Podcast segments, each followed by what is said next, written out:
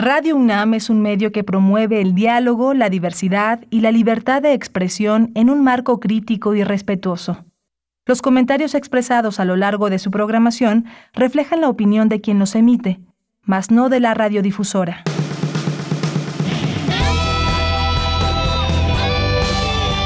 Prisma RU. Relatamos al mundo.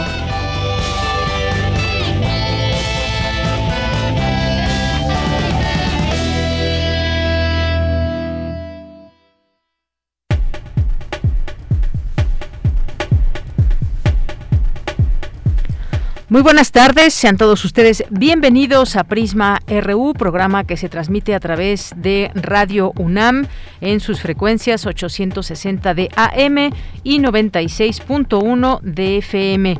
Pues bienvenidos a todos ustedes que en este momento nos sintonizan.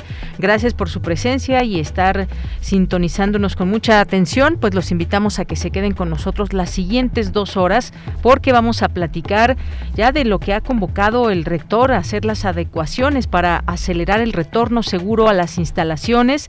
Y bueno, pues ya hay esta petición expresa a los consejos técnicos e internos de las entidades académicas de la UNAM, a la comunidad universitaria para dar seguimiento a comunicados previos en virtud de que los indicadores de la epidemia transcurren a la baja, que existe una cobertura de vacunación cercana al 90%, que el impacto de la reapertura de las actividades presenciales en la UNAM no ha provocado aumentos de la actividad epidémica y la Comisión Universitaria para la Atención de Emergencias del Coronavirus determinó que las condiciones actuales son favorables para acelerar el retorno a nuestras actividades cotidianas, aún para aquellas personas con comorbilidades siempre que tengan un esquema de vacunación completo y sigan los lineamientos generales actualizados de seguridad sanitaria. De este tema le vamos a platicar con el doctor Mauricio Rodríguez, que como sabemos es el vocero de esta comisión universitaria para eh, comentar con él todos los detalles, al igual que pues también ya se anunció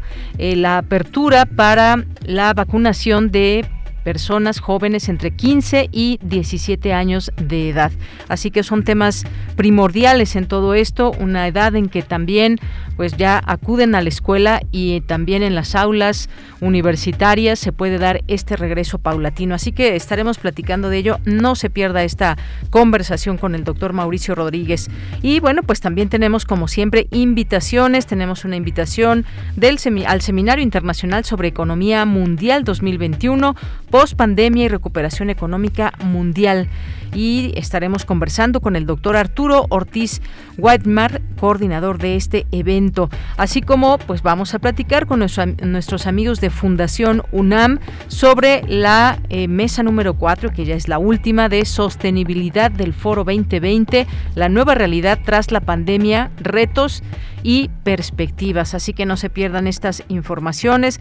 Vamos a tener también aquí en este martes a los poetas errantes. Vamos a platicar con Mane Estrada. Eh, vamos a tener también nuestra información nacional de cultura internacional, universitaria, como todos los días. Así que quédese aquí con nosotros también tenemos, por supuesto, siempre las notas nacionales de relevancia, lo que hay también en la mirada internacional. Gracias también a mis compañeros aquí en cabina, Rodrigo Aguilar en la producción, Denis Licea en la asistencia de producción y Coco Montes en los controles técnicos. Aquí en el micrófono les saluda con mucho gusto Deyanira Morán. Y no se olviden de nuestras redes sociales, nuestra forma de comunicarnos rápida y directamente con todos ustedes, arroba Prisma en Twitter, Prisma RU en Facebook. Bien, pues desde aquí, relatamos al mundo. Relatamos al mundo. Relatamos al mundo.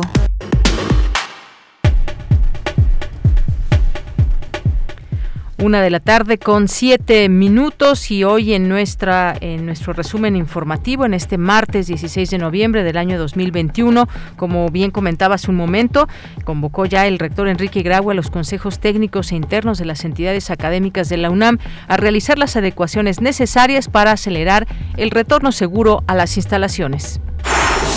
Destaca el doctor Pablo Mora, director del Instituto de Investigaciones Bibliográficas de la UNAM, que la Biblioteca Nacional es reconocida a nivel mundial. inauguran el ciclo de conferencias Mujeres indígenas y afrodescendientes en las ciencias, el arte, la política y la tecnología. El 16 de noviembre celebramos el Día Internacional para la Tolerancia. Se trata de un derecho humano que va más allá del respeto, afirma Cintia Azucena Acosta Ugalde, de la Facultad de Estudios Superiores Acatlán. Y en la información nacional, la Secretaría de la Defensa Nacional informó que fue detenida nuevamente Rosalinda N., esposa de Nemesio Ceguera, alias El Mencho, presunto líder del cártel Jalisco Nueva Generación. El subsecretario de Prevención y Promoción de la Salud, Hugo López Gatel, anunció ya la vacunación contra COVID para todos los adolescentes de entre 15 a 17 años de edad. Escuchemos. Y ahora incorporaríamos a niñas, niños de 15 a 17 años que no tengan comorbilidades adicional a lo que ya está abierto. A partir de este viernes 19 de noviembre abrimos el preregistro en el portal mivacuna.salud.gov.mx. Es importante preregistrarse, eso nos ayuda a planear y después serían abriendo las unidades de vacunación por entidad federativa de acuerdo a estos grupos. Y en más información, Delfina Gómez, secretaria de Educación Pública, comparece este martes en el Senado. Aseguró que después de 18 meses, más de 20 millones de alumnos regresaron a clases de manera presencial. Y en las noticias internacionales existe una campaña mediática internacional contra el gobierno de Nicaragua orientada por los valores e intereses del gobierno estadounidense, señaló el doctor Adalberto Santana Hernández del Centro de Investigaciones sobre América Latina y el Caribe de la UNAM. En Chile, el Senado se reúne hoy para votar el juicio político del presidente Sebastián Piñera. La oposición busca promoverlo porque supuestamente favoreció la venta de una empresa familiar durante su primer gobierno.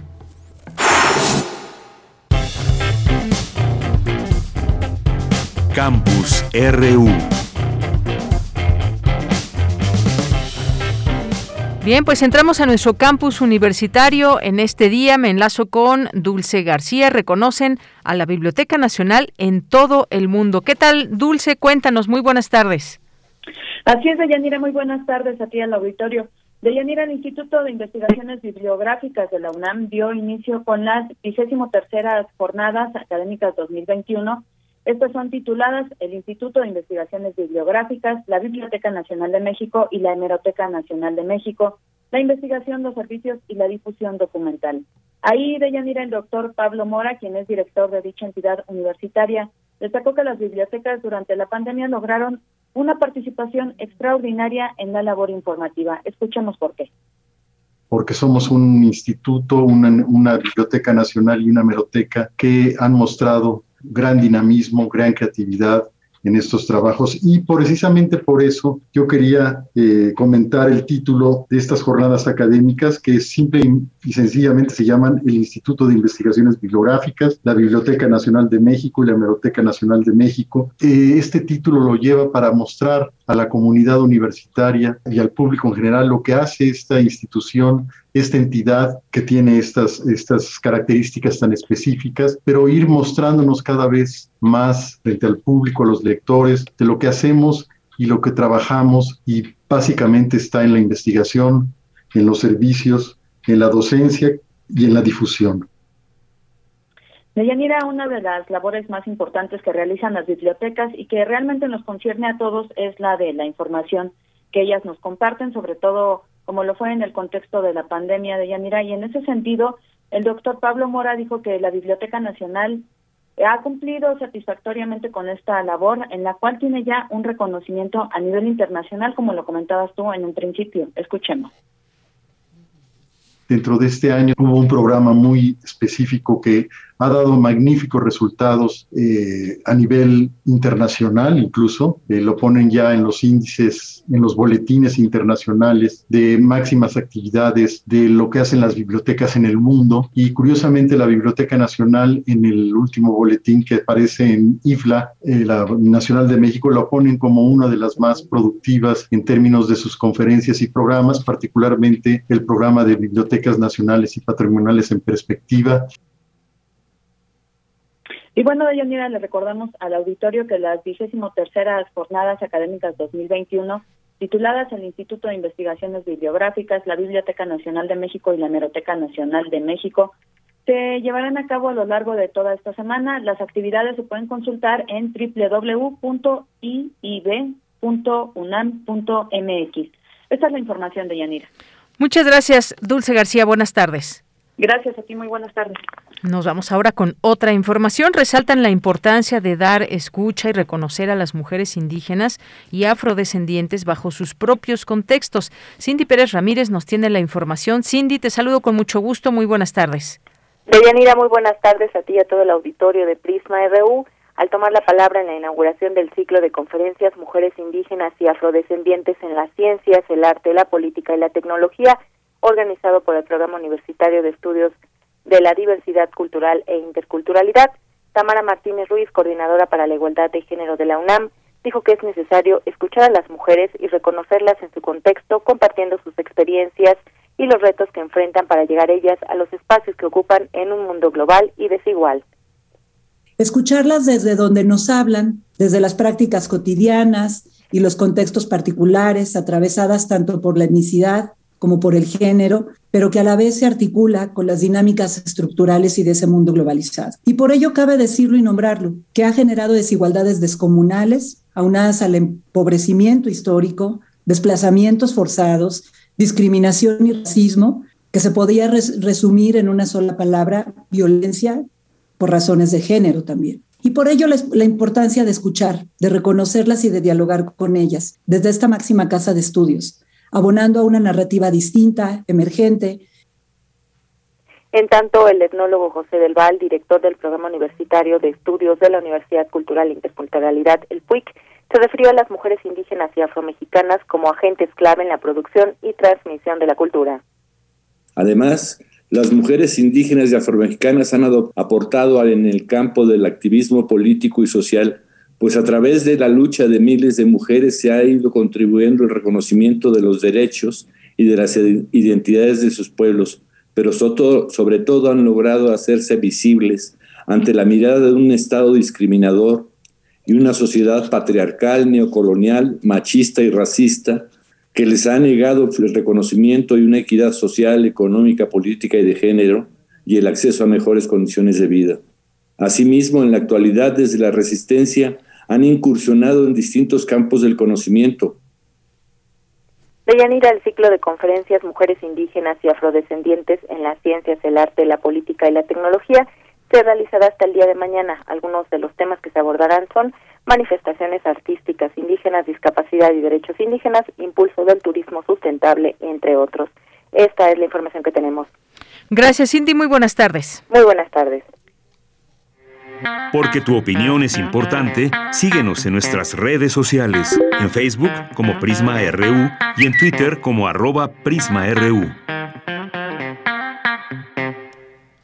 Continuamos de una de la tarde con 15 minutos y bueno, pues les había adelantado al inicio esta convocatoria que hace el rector a los cuerpos colegiados de las diversas entidades universitarias a que respetando los lineamientos dados a conocer se lleven a cabo las adecuaciones pertinentes para el retorno seguro a nuestras instalaciones, a fin de que el resto del estudiantado y personal académico y administrativo tengan la oportunidad de volver a la actividad presencial en este fin de ciclo escolar. Así que hay algunas cuestiones que se tienen que cumplir de manera obligatoria, como es el uso del cubrebocas en distintos espacios confinados, incluidos los medios de transporte de la universidad.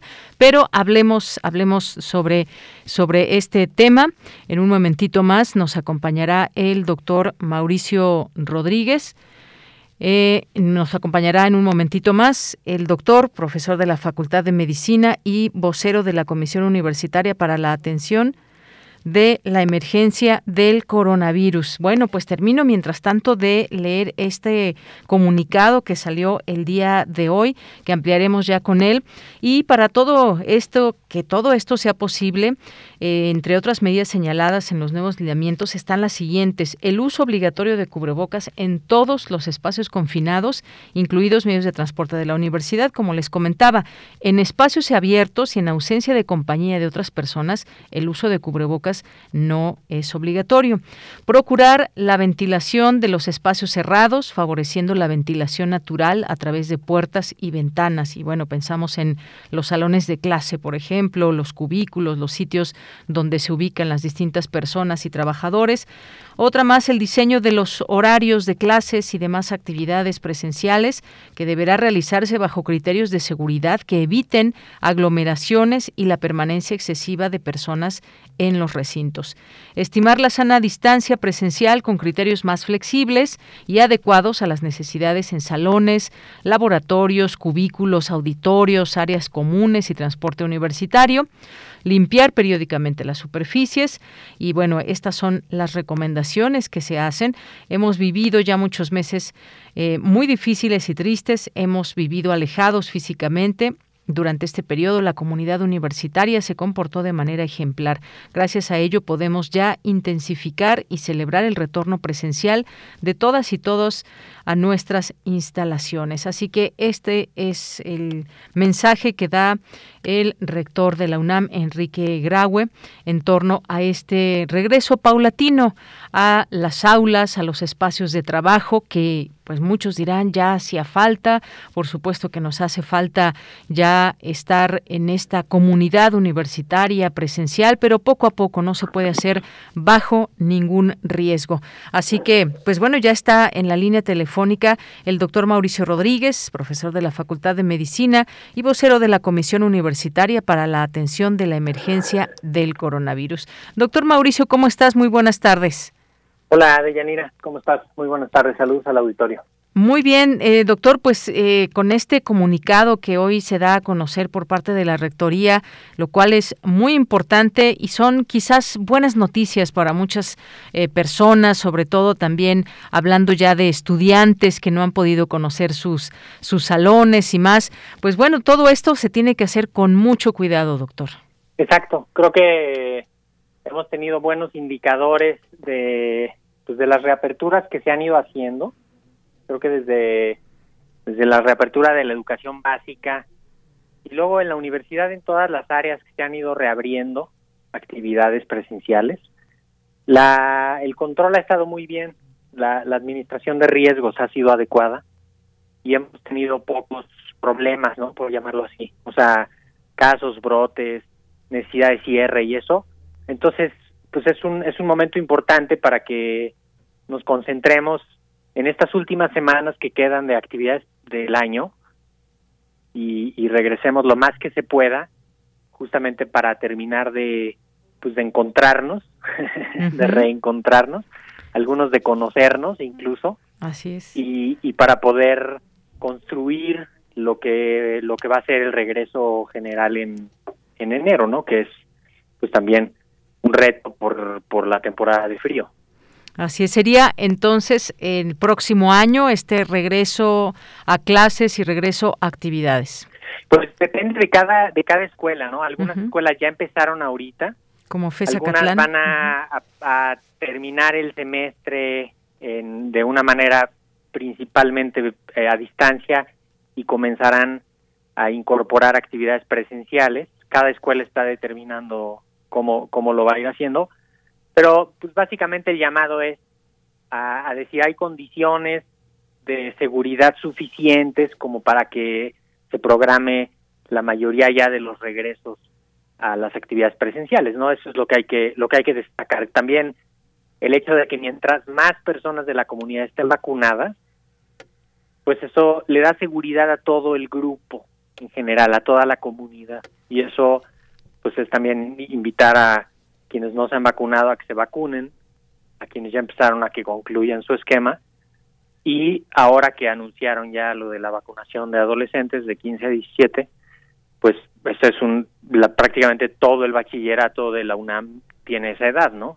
Entonces ahí va a ayudar muchísimo que se vacunen estas personas de esa edad para pues para poder hacer las reaperturas de manera más segura.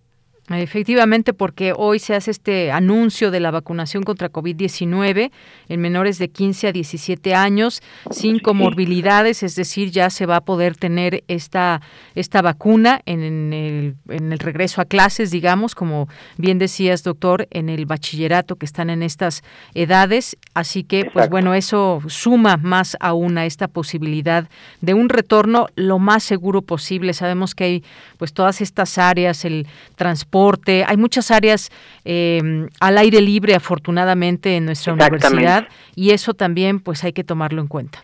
Sí, y, y desde luego, pues, seguir usando lo que funciona siendo a distancia, ¿no? Creo que no se vale pensar en que sea de pronto ya un, cambio absoluto y, y, no aprovechar lo que ya hicimos que funcionara bien a distancia. También hay que hay que echar mano de eso, sobre todo para disminuir riesgos este, y para evitar riesgos innecesarios, ¿no? O sea, por ejemplo, eh, reuniones multitudinarias, ¿no? De estas reuniones de 10, 12 personas en una oficina, este, todos encerrados, eh, pues se puede trabajar eso perfectamente a distancia, cada quien desde su lugar eh, de trabajo en su computadora y quizá los menos juntarse en los lugares tan cerrados y, y recordar que las vacunas nos están protegiendo el cubrebocas, la ventilación, la, el diseño de las actividades para evitar aglomeraciones también nos están ayudando y eso pues debemos de conservarlo ahorita. Claro. Sí, este este anuncio se hizo hoy, pero será el próximo viernes, 19 de noviembre, cuando ya se abrirá este preregistro para vacunar contra COVID-19 adolescentes entre estas edades, 15 a 17 años. Y pues bueno, muy importante porque también tenemos ya un, referente, doctor, que ha sido pues el regreso a clases en muchas escuelas eh, de la SEP, no todas, porque no ha sido posible, hay todavía algunos elementos importantes a los cuales poner atención, pero una buena parte, hoy informaba la secretaria de educación pública, 20 millones, alrededor de 20 millones de personas han podido regresar a clases y esto también es un, de alguna manera digo, un referente de cómo se pueden hacer las cosas. Por supuesto que sí ha habido contagios, pero no en la mayoría de las escuelas y se ha logrado, hasta donde se sabe, hasta donde se ha informado, pues acotar estas eh, personas, estos alumnos o maestros que puedan llegar a contagiarse. Sí, de hecho, e, ese es el, el, mejor referente. En todo el país, toda la educación básica y muchísima de la educación media y superior eh, regresó desde hace ya varias semanas, ¿no? Este, meses incluso. Y, y los problemas relacionados con eso han sido muy localizados, no es algo generalizado. Se sigue viendo la tendencia de la epidemia hacia abajo, ¿no? Eh, disminuyendo. Y eso, pues, quiere decir justamente que que el regreso en condiciones controladas y con el compromiso de todas las comunidades escolares, pues es se puede hacer un gran logro, ¿no? Se puede lograr este que no haya que no haya problemas asociados a eso.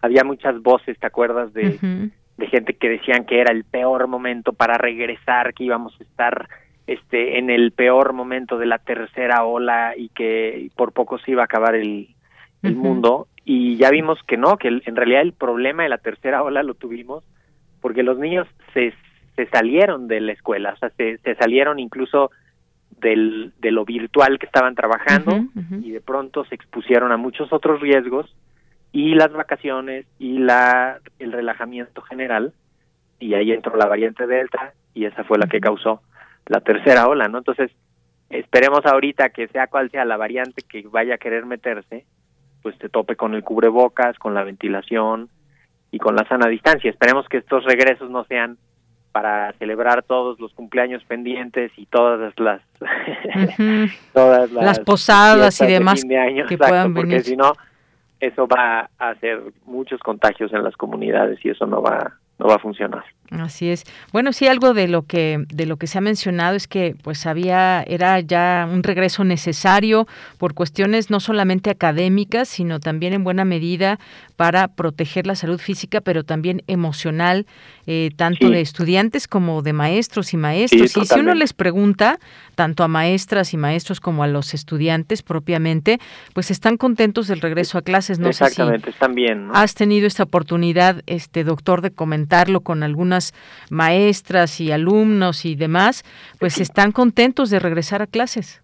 Sí, sí, absolutamente. La, el, sentir general de los que regresan a las actividades presenciales es es positivo, ¿no? Este, obviamente hay esta resistencia de que los niños y las niñas nos quieren parar más temprano y pues mejor está mejor en línea, ¿no? Y entonces mejor nos quedamos a, trabajarlo desde lejos, pero pero ya el reencuentro con los patios, con con las actividades presenciales, con esta cosa de desprenderse del núcleo familiar un rato, que a todos les sirve, ¿no? Es, es algo positivo y se puede hacer con seguridad. Yo creo que también el ejemplo ha estado muy bien de las comunidades que logran avisar a tiempo, contener contagios y diseñar sus actividades para que no haya problemas. Eso ha sido algo bastante bastante positivo. Tratemos de que algo así podamos hacer también con, con los más grandes para que pues el regreso sea lo mejor posible, sobre todo pensando en que en que viene el periodo de vacaciones de diciembre. Entonces, nos da, nos da chance de que si empezara a haber algunos contagios en términos generales en, en, en alguna parte de la comunidad, en ese tiempo se pueden cortar la transmisión a través de las escuelas o de las facultades o de las actividades. Claro que corremos el riesgo de que haya mucha actividad social y, y de recreativa durante las temporadas de fin de año y eso puede tener riesgos muy altos. ¿eh? Sí, hay que tomar todo esto en cuenta y también eventualmente pues se seguirá también pues estamos muy atentos toda la población, mucho de este personal académico pues tiene la vacuna Cancino, también se tiene que estar en este monitoreo para pues saber si desde el gobierno se anuncia una posibilidad de una segunda dosis y también pues ir conociendo eh, cómo va funcionando esta vacuna conforme pasa el tiempo. Sí, que se determine. Hoy, hoy se anunciaron cosas importantes en la, en la conferencia de la mañana. Eh, esto de la vacunación de los adolescentes ya general de 15 a 17, lo de pues que va a estar permanente la vacunación de los rezagados y, y, estas brigadas extraordinarias de, de, ir a buscar a los a los que no se alcanzaron a vacunar en algunas comunidades, sobre todo en las comunidades pequeñas del país, de menos de mil habitantes, que, que a veces no vemos esa realidad, ¿no? Los que estamos en, en la ciudad pensamos que todo es así de grande como aquí, pero se nos olvida que hay muchas comunidades de, de poca gente que, que no se han vacunado, porque la vacunación no les llegó en la primera vuelta y porque no alcanzaron a ir a las a las cabeceras municipales, a las capitales de los estados, ¿no? A las ciudades más importantes de ahí de su región. Y entonces no se pudieron vacunar. Y entonces esa gente que sí está en contacto con con sobre todo con el pues, con situaciones de riesgo no la, zonas de abasto eh, quizá atención de turismo este eso pues hay que protegerlos y tenemos que, que hacer que lleguen ahí las vacunas no está está muy bien que vaya a estar eso y reforzar la vacunación en embarazadas de Yanira que creo que ahí pues sí hay hay un problema de aceptación de la vacuna no en, en la en el, grupo de mujeres embarazadas que ha estado muy mal. O sea no no han aceptado la vacuna como uno quisiera. Y, incluso esto mismo de los adolescentes con comorbilidades. Estábamos pensando que iban a vacunarse como un millón de adolescentes con comorbilidades y no se vacunó ni el 10%. O sea, no no tuvo éxito esa estrategia, ¿no? Entonces, eso es eso es delicadísimo, porque si la gente no se vacuna, sigue habiendo ahí oportunidad de, de contagio, ¿no? Y de complicaciones. Así es. Bueno, pues sí, estamos ante lo que es una cuarta ola ya en Europa y que siempre nos sirve también como monitoreo para saber qué es lo que puede pasar aquí y hay que estar también pues en estos eh, cuidados continuos, no podemos en este momento pues bajar la guardia ni pensar que porque ya muchas personas están vacunadas, esto ya terminó y los cuidados van a seguir por mucho más tiempo. Sí, totalmente, la, estamos viendo en Europa y estamos viendo en, en más de 20 estados de, los Estados Unidos. ¿eh? Los lugares, aún con vacunaciones, con, con coberturas de vacunación altos, así por arriba del 60, 70%, están experimentando unas subidas de contagios, básicamente porque generaron situaciones de riesgo, o sea, vacaciones, relajamiento, en muchos quitaron el, la obligatoriedad del cubrebocas, se volvieron a encontrar en espacios cerrados sin cubrebocas y ahí está el problema. O sea, tenemos que conservar el cubrebocas cuando menos hasta la mitad del siguiente año, ¿eh? sin miedo. Hay que hacernos ese hábito para evitar que se meta el virus otra vez y, que pase, ¿no? Lo que lo que está viéndose también es que a muchos muchos lugares no les había entrado todavía la variante Delta, que en México ya estuvo muy fuerte y eso es lo que les está causando lo que les está causando la nueva ola, ¿no? Pero pues sea una cosa o la otra hay que estar muy pendientes de del, del Thanksgiving, ¿no? El jueves este de acción de, de gracias de Estados Unidos, que es el 25 de noviembre, que se mueve muchísima gente, hay viajes para todos lados, va a empezar ahí la transmisión fuertísima en la comunidad en Estados Unidos, eh, hay que tener muchas precauciones con todo lo que esté conectado con Estados Unidos y con el turismo y con los viajes. Y ante el mínimo síntoma, aislarse, hacerse una prueba, y romper la cadena de transmisión. Esa, esa va a ser la clave también. Así es, hay que tomarlo en cuenta. Y es que finalmente, bueno, se mucho se ha dicho en que en algún momento todos nos vamos a contagiar, que ojalá sea pues cuando eh, pues exista más esta posibilidad de atender en los hospitales y demás, porque se contagia tan fácilmente como una gripa común y entonces, pues los que todavía no nos enfermamos, quizás en algún momento lo eh, tendremos que experimentar desafortunadamente, pero pues el cuidado debe seguir porque hay eh, se vuelve a contagiar uno después de un, un tiempo, se puede contagiar la persona pese a una inmunidad que puede durar cierto tiempo, pero puede volverse a contagiar y esto pues sigue, ahí está el virus y quizás pues la población ya está haciendo esta inmunidad de rebaño, pero pues estamos todos proclives a poder eh, infectarnos, contagiarnos de este virus, doctor. Sí, se, suma la, la protección por vacunación, la protección por enfermedad previa, cada vez hay más gente con, con todo ese componente de vacunación, de, de protección, perdón, que eso conformará eventualmente la inmunidad de rebaño sí es importante, como lo mencionas, ¿no? Que el momento en el que nos llegue el virus, porque nos va a llegar a todos, pues podría ser que nos llegue a través de un cubrebocas, que nos llegue en poca cantidad, que nos llegue este en en un momento en el que no hay saturación de los servicios de salud, en un momento de salud individual que estamos bien. Entonces, todo eso sí lo podemos propiciar. ¿No?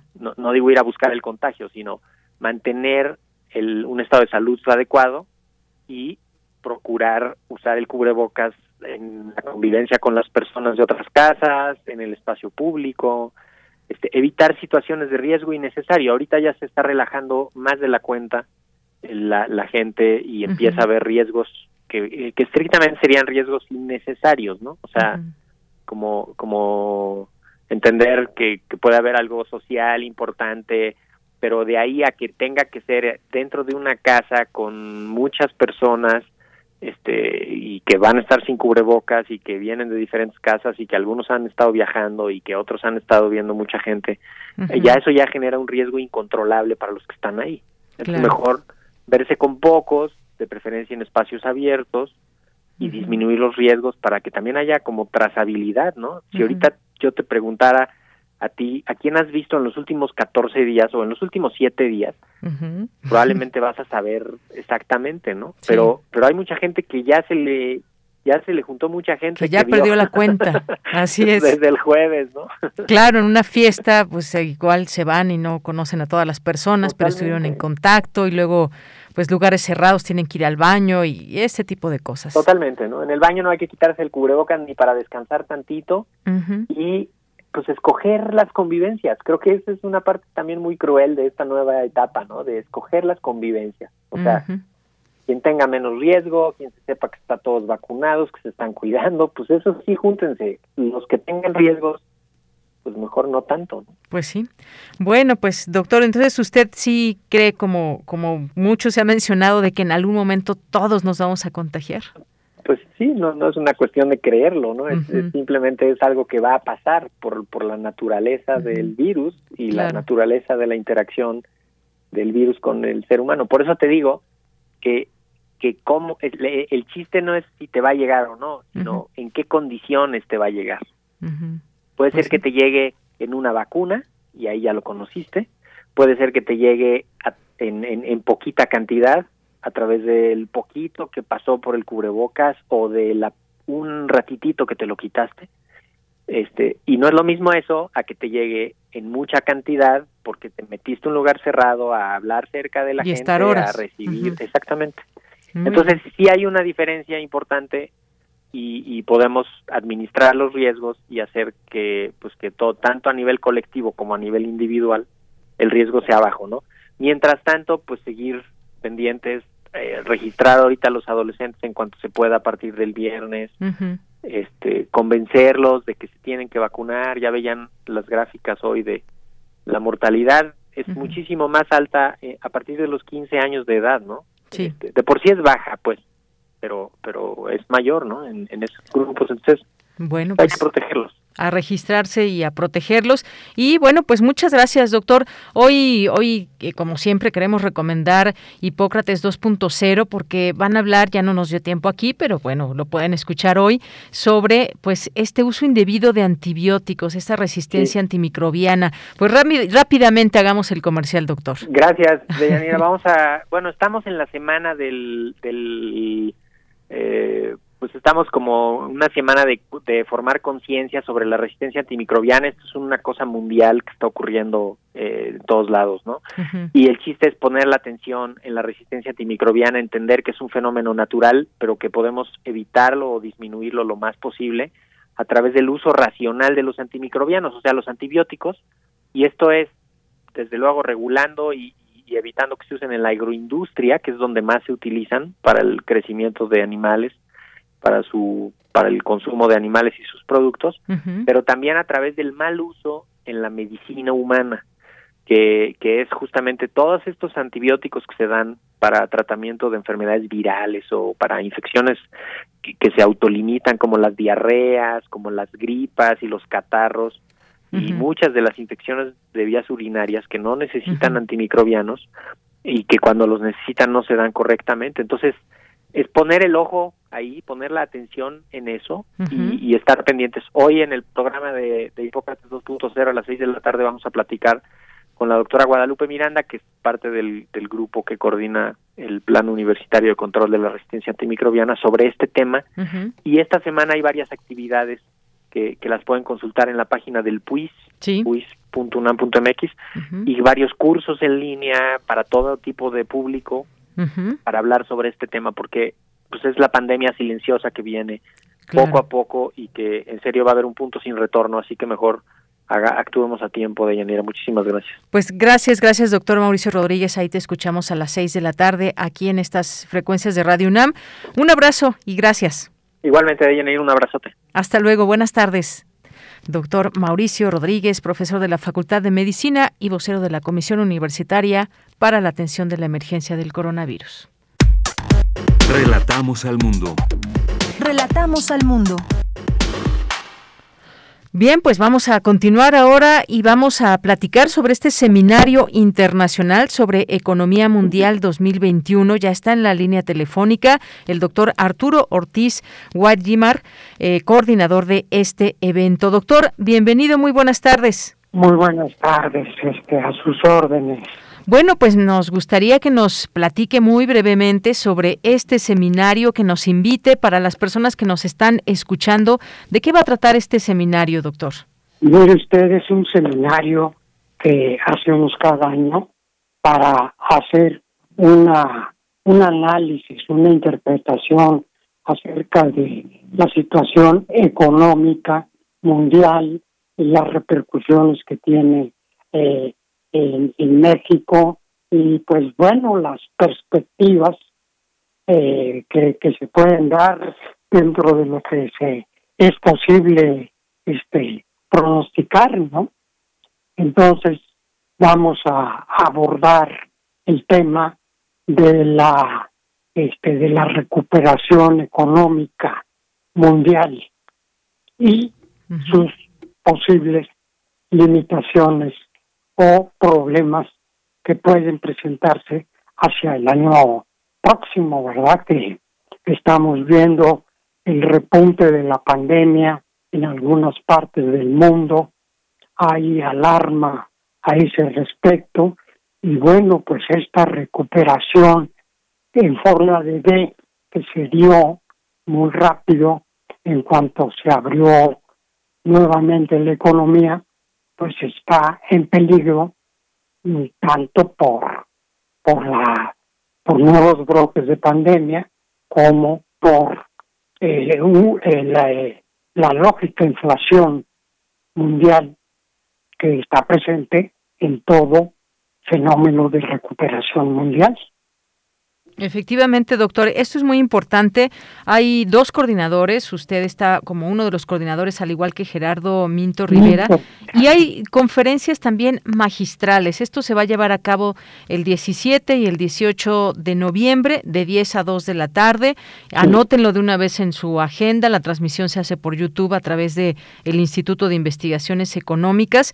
Y bueno, pues esto será muy interesante, doctor, porque además, pues vamos eh, a escuchar seguramente pues cómo ha cambiado el escenario mundial, eh, cómo ha cambiado pues la geopolítica a raíz de, eh, de la pandemia y ahora viéndolo desde el punto de vista de la pospandemia y la recuperación económica en el mundo. Vaya retos, doctor.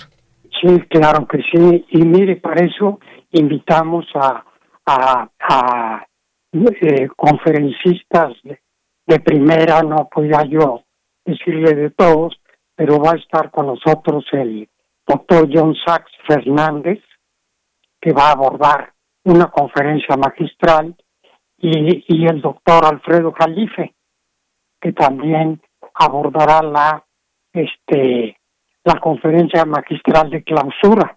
Entonces yo creo que ellos más otros que van a estar presentes este van a darle al seminario un gran realce. Eh, por ejemplo, va a estar el, el doctor este, Manuel Pérez Rocha, que también abordará el tema de este de, las cuestiones jurídicas de los tratados internacionales. Eh, John Sachs abordará el problema de la de, el cambio climático y, y Alfredo Calife este va a abordar pues el tema de la geopolítica, de la nueva geopolítica en el contexto de la de la de la pospandemia. Entonces yo sí creo que va a estar en manos de personal de muy alto nivel. Muy bien, pues dejamos esa invitación para todos los radioescuchas que se quieran sumar eh, y que, bueno, pues ya usted nos platicó de qué va a tratar y estas conferencias magistrales, tanto de John Sachs, eh, sobre este tema también tan importante que está ligado no solamente al clima, sino también, por supuesto, a la economía, que es el cambio climático, y por la otra, pues Alfredo Jalife, que tiene pues también muy este sentir muy grande sobre la geopolítica bueno, un conocimiento, quiero decir, sobre la geopolítica. Así que, pues bueno, muchas gracias, doctor. ¿Algo más que usted quiera agregar? Pues ojalá que este, tengamos comentarios y participaciones para enriquecer la discusión, que es lo más importante. Muy bien, bueno, pues hacemos nada más este recordatorio 17 y 18 de noviembre de 10 a 2 de la tarde, de 10 de la mañana a 2 de la tarde, esta transmisión que se va a hacer a través del canal de YouTube del Instituto de Investigaciones Económicas de la UNAM. Pues doctor, muchísimas gracias por haber pues, estado. le agradezco mucho. Aquí con nosotros. Muchas gracias y hasta luego.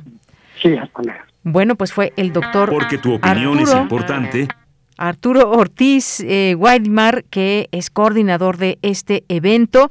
Acuérdense el canal de YouTube del Instituto de Investigaciones Económicas de la UNAM para estar pues ya conversando sobre estos temas de lo que viene, que viene en el escenario internacional con respecto a la recuperación económica mundial. Porque tu opinión es importante, síguenos en nuestras redes sociales, en Facebook como Prisma RU y en Twitter como arroba PrismaRU.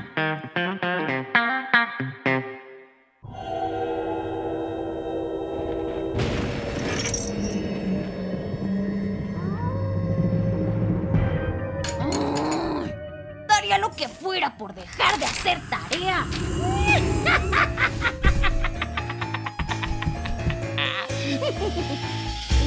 ¿Y lo que fuera? Yo puedo hacer tus tareas. Lo único que pido a cambio es tu nombre. Una de la tarde con 47 minutos. Esto que estamos escuchando es parte del trabajo que hacen dos mexicanos emprendedores, creadores independientes que pues estrenan dibujos animados ni más ni menos que a través de Cartoon Network, pero pues quisimos entrevistarlo porque ese talento de dos mexicanos pues ha llegado hasta estos eh, niveles y pues bueno, ya recibo en la línea telefónica a uno de ellos. Ahorita vamos a, a tener también a Roy Ambrís, pero por lo pronto saludo a Arturo, Arturo Ambrís, que ya está en la línea telefónica. ¿Qué tal Arturo? Muy buenas tardes. Hola, buenas tardes. Muchísimas gracias por la invitación. Es un gusto poder platicar pues qué gusto poder escucharte a través de estas eh, frecuencias. Pues cuéntanos un poco de ese trabajo en un momento que ya estará con nosotros Roy en un momentito más, pero platícanos un poco de ese trabajo que hacen como pues emprendedores creativos mexicanos, pues hacen trabajo de calidad, crean personajes. Cuéntanos un poco de este de este trabajo, Arturo. Claro que sí. Bueno, eh, mi hermano Ryan Brice también está acá con nosotros. Hola, mucho gusto. ¿Qué tal, Roy? Pues los saludo a los dos con mucho gusto. Platiquen un poco de su trabajo, por favor. Sí, claro que sí. Eh, nosotros somos los directores de un estudio de animación llamado Cinema Fantasma. Este estudio está localizado en la Ciudad de México y en estos momentos estamos muy emocionados porque hace dos o tres semanas se estrenó nuestra primera serie en HBO Max. Es una serie totalmente creada para esta plataforma. Con una, es una producción de, de HBO Max y Cartoon Network que nos dieron la oportunidad de escribir, dirigir, producir, animar y pues básicamente crear una serie completa. Y pues desde que se estrenó les ha ido muy bien a la serie, ha tenido muy buena recepción, han surgido muchos fans y pues es emocionante no haber podido llegar a este punto de nuestra carrera.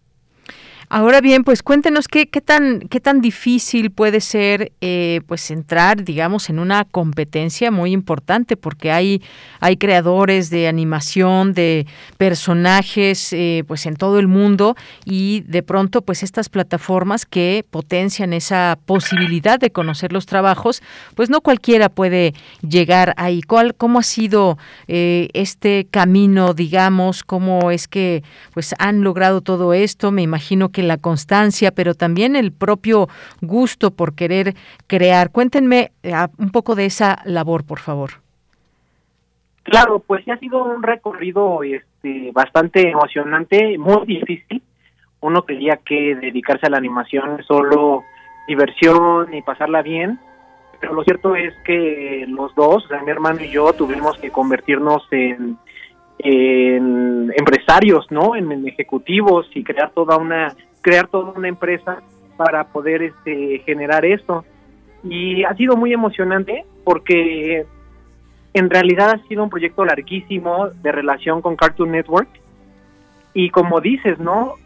Eh, ellos están empezando a, producir en México y confiaron en nosotros, entonces tenemos la responsabilidad porque ellos nos lo han dicho muchas veces, eh, Ocultos de Frankelna es un parteaguas en la animación mexicana, eh, hemos hecho, eh, la producción en total dura cerca de 70 minutos, aunque está dividido en capítulos, se podría considerar como un largometraje y nunca antes había hecho un largometraje en esta técnica de animación stop motion en el país. Muy bien, bueno, pues eh, gracias por compartirnos también parte de cómo, cómo y cómo le hacen para este tipo de trabajos. Estamos hablando de animación, estamos hablando de crear personajes. ¿Cómo, cómo es que se encuentra un personaje innovador, un personaje nuevo? ¿Qué características? Que, pues bueno, me imagino que estas animaciones, si no ustedes me dirán, pues están dirigidas más hacia los menores de edad, o bueno, en general puede ser, porque hay muchas personas que no precisamente tenemos que ser niños para que nos gusten los dibujos animados o las caricaturas, pero ¿cómo? Cuéntenos estos, un poco más de estos personajes específicamente, cómo se llaman y cómo eh, la gente los puede reconocer, cómo es que se crea un personaje. Muchas gracias. Creo que esta es una pregunta muy interesante. Eh, la protagonista de nuestra serie se llama Frankelda y ella es básicamente una escritora fantasma. Fantasma en el sentido pues de que ya falleció y vuela y es azul y todo. Em, nosotros lo que pensamos cuando tuvimos esta gran oportunidad de hacer una serie para Cartoon Network, pues nos dimos cuenta de que en las caricaturas, en las series, pues ya hay muchos protagonistas que son aventureros, eh, peleadores, deportistas, ¿no? Como que, o guerreros, como que este es el perfil general de los protagonistas de series. Entonces lo que nosotros nos dimos cuenta es que teníamos una oportunidad muy valiosa para crear algo que tuviera un gran beneficio social, algo que fuera nutritivo, que no fuera simplemente diversión y tonterías, entonces por eso decidimos que la protagonista fuera una escritora. ¿Por qué? Porque ella escribe y lee sus cuentos y es súper apasionada de escribir y de, contar historias, de crear mundos. Entonces nosotros, pues la intención es que niñas y niños de todo el mundo, al ver la serie, pues tuvieran la inspiración de también escribir, de crear sus historias. Y eso justamente ha pasado. Nos ha sorprendido mucho ver cómo hay un montón de gente en redes sociales que ha escrito que gracias a la serie pues han comprado sus libros, sus libretas, se han puesto a escribir sus cuentos, los ilustran, los suben a internet para obtener retroalimentación.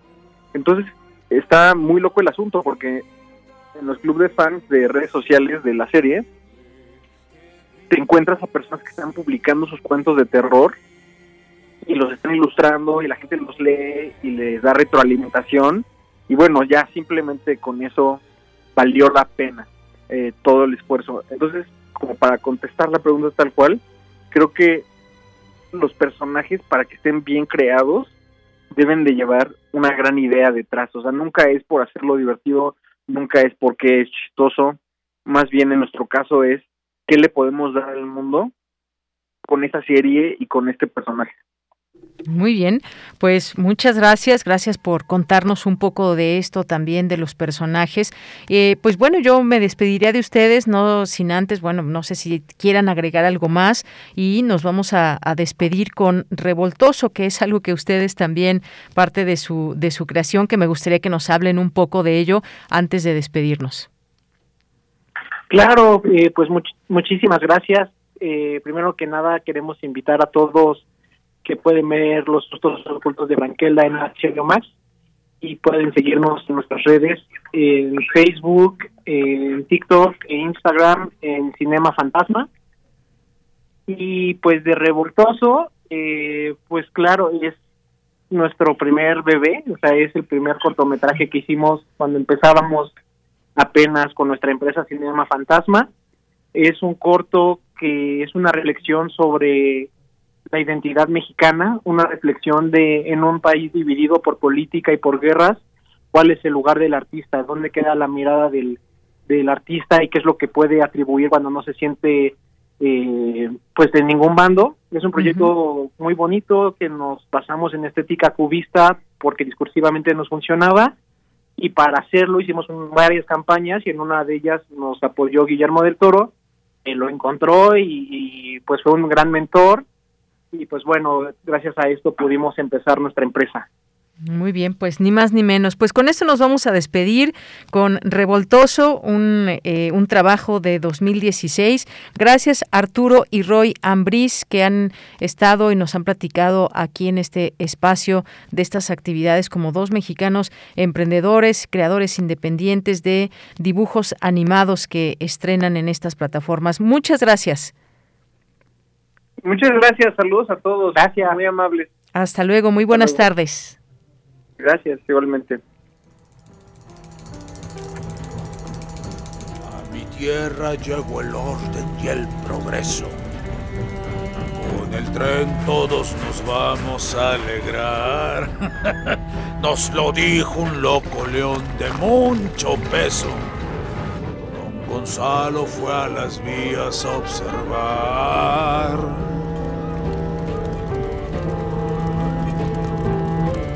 No peleamos por derrocar a un anciano miserable, sino contra la tiranía misma.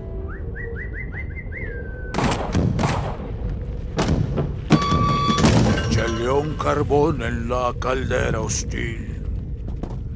Jabalíes amaestrados van bailando. Bien, pues parte de Revoltoso. Y nos vamos ahora a las actividades, las invitaciones que les tenemos desde esta sección de hoy en la UNAM con Daniel Olivares y nos ligamos a nuestro corte para regresar a la segunda hora de Prisma RU. Hoy en la UNAM qué hacer y a dónde ir. El camino de las mujeres a lo largo de la historia siempre ha sido cuesta arriba. Son muchas las que han logrado hacerse de un lugar dentro de un mundo regido por los hombres, pero son pocas a las que se les reconoce. Teatro UNAM y el Carro de Comedias se dieron a la tarea de investigar sobre algunas mujeres cuya labor y aportaciones han sido fundamentales, pero no han tenido suficiente reconocimiento. Este fue el propósito del ciclo Biografía de Féminas Ilustradas, el cual podrá revivir a través de la cuenta oficial de Facebook y el canal de YouTube de Teatro UNAM. Recuerda que hoy tienes una cita con la serie Hipócrates 2.0, bajo la conducción del doctor Mauricio Rodríguez. Este espacio radiofónico aborda las investigaciones y los asuntos relacionados con la salud que son de interés del público. Sintoniza hoy, en punto de las 18 horas, nuestras frecuencias 96.1 de FM, 860 de AM y en línea www.radio.unam.mx.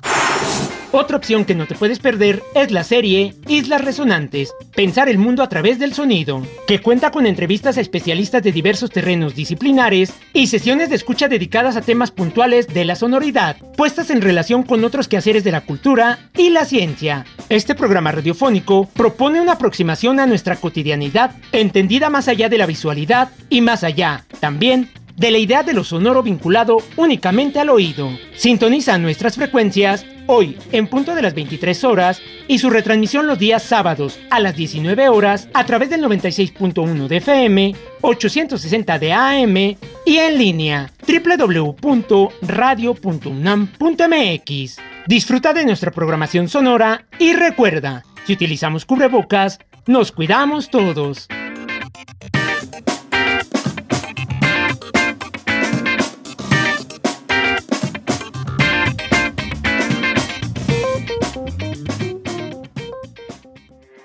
Porque tu opinión es importante, síguenos en nuestras redes sociales, en Facebook como Prisma RU y en Twitter como arroba PrismaRU.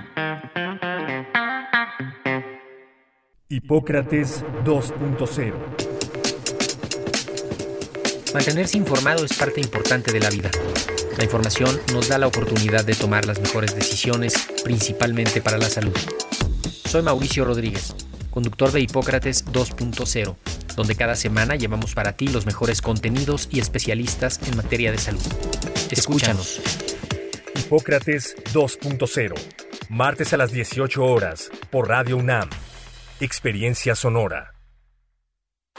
Hoy en todo México se vive la transformación, con una revolución pacífica que acabó con los privilegios de unos cuantos y los transformó en pensiones para las personas mayores, en becas para jóvenes y está regresando la vida al campo. Un movimiento formado por gente honesta, que pone primero a los que menos tienen.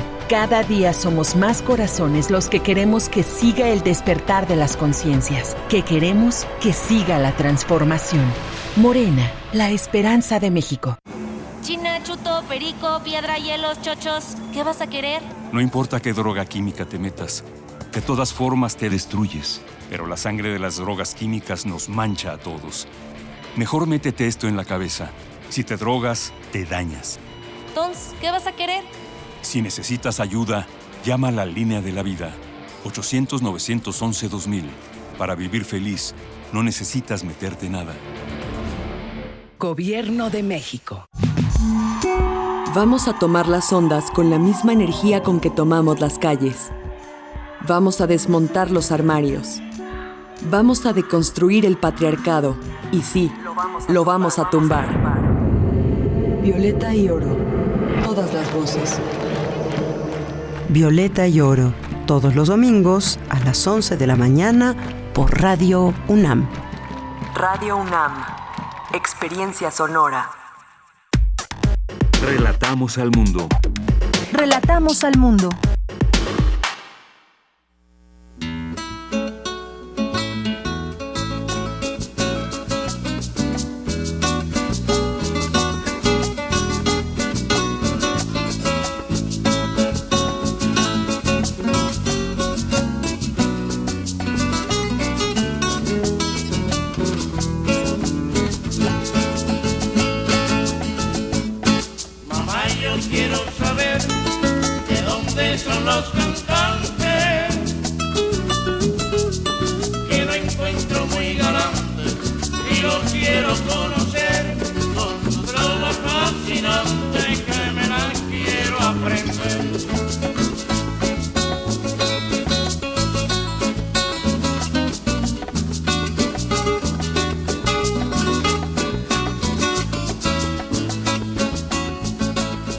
De la tarde con tres minutos y bueno, lo que estamos escuchando es del trío Matamoros, son de la Loma y bueno, pues este, este trío que fue uno de los grupos de trova cubanos más populares, formado en 1925 y que pues bueno, lograron la fama por ese ritmo, por esa eh, fusión musical que nos gustaría seguir escuchando un poquito más.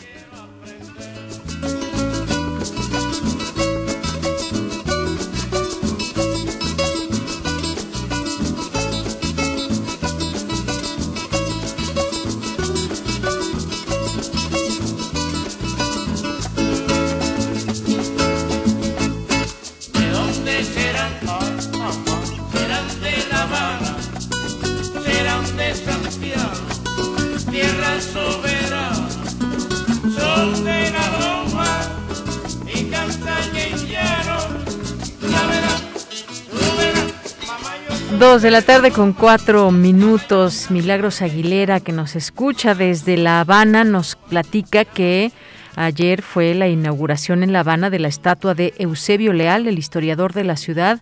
Eh, en, dice eh, una estatua en bronce una eh, que se encuentra ubicada frente al Palacio de los Capitanes Generales y que hoy la ciudad cumple sus 502 años de fundada y hasta las 12 de la noche se da a las tres vueltas a la ceiba y se piden tres deseos tocando la ceiba.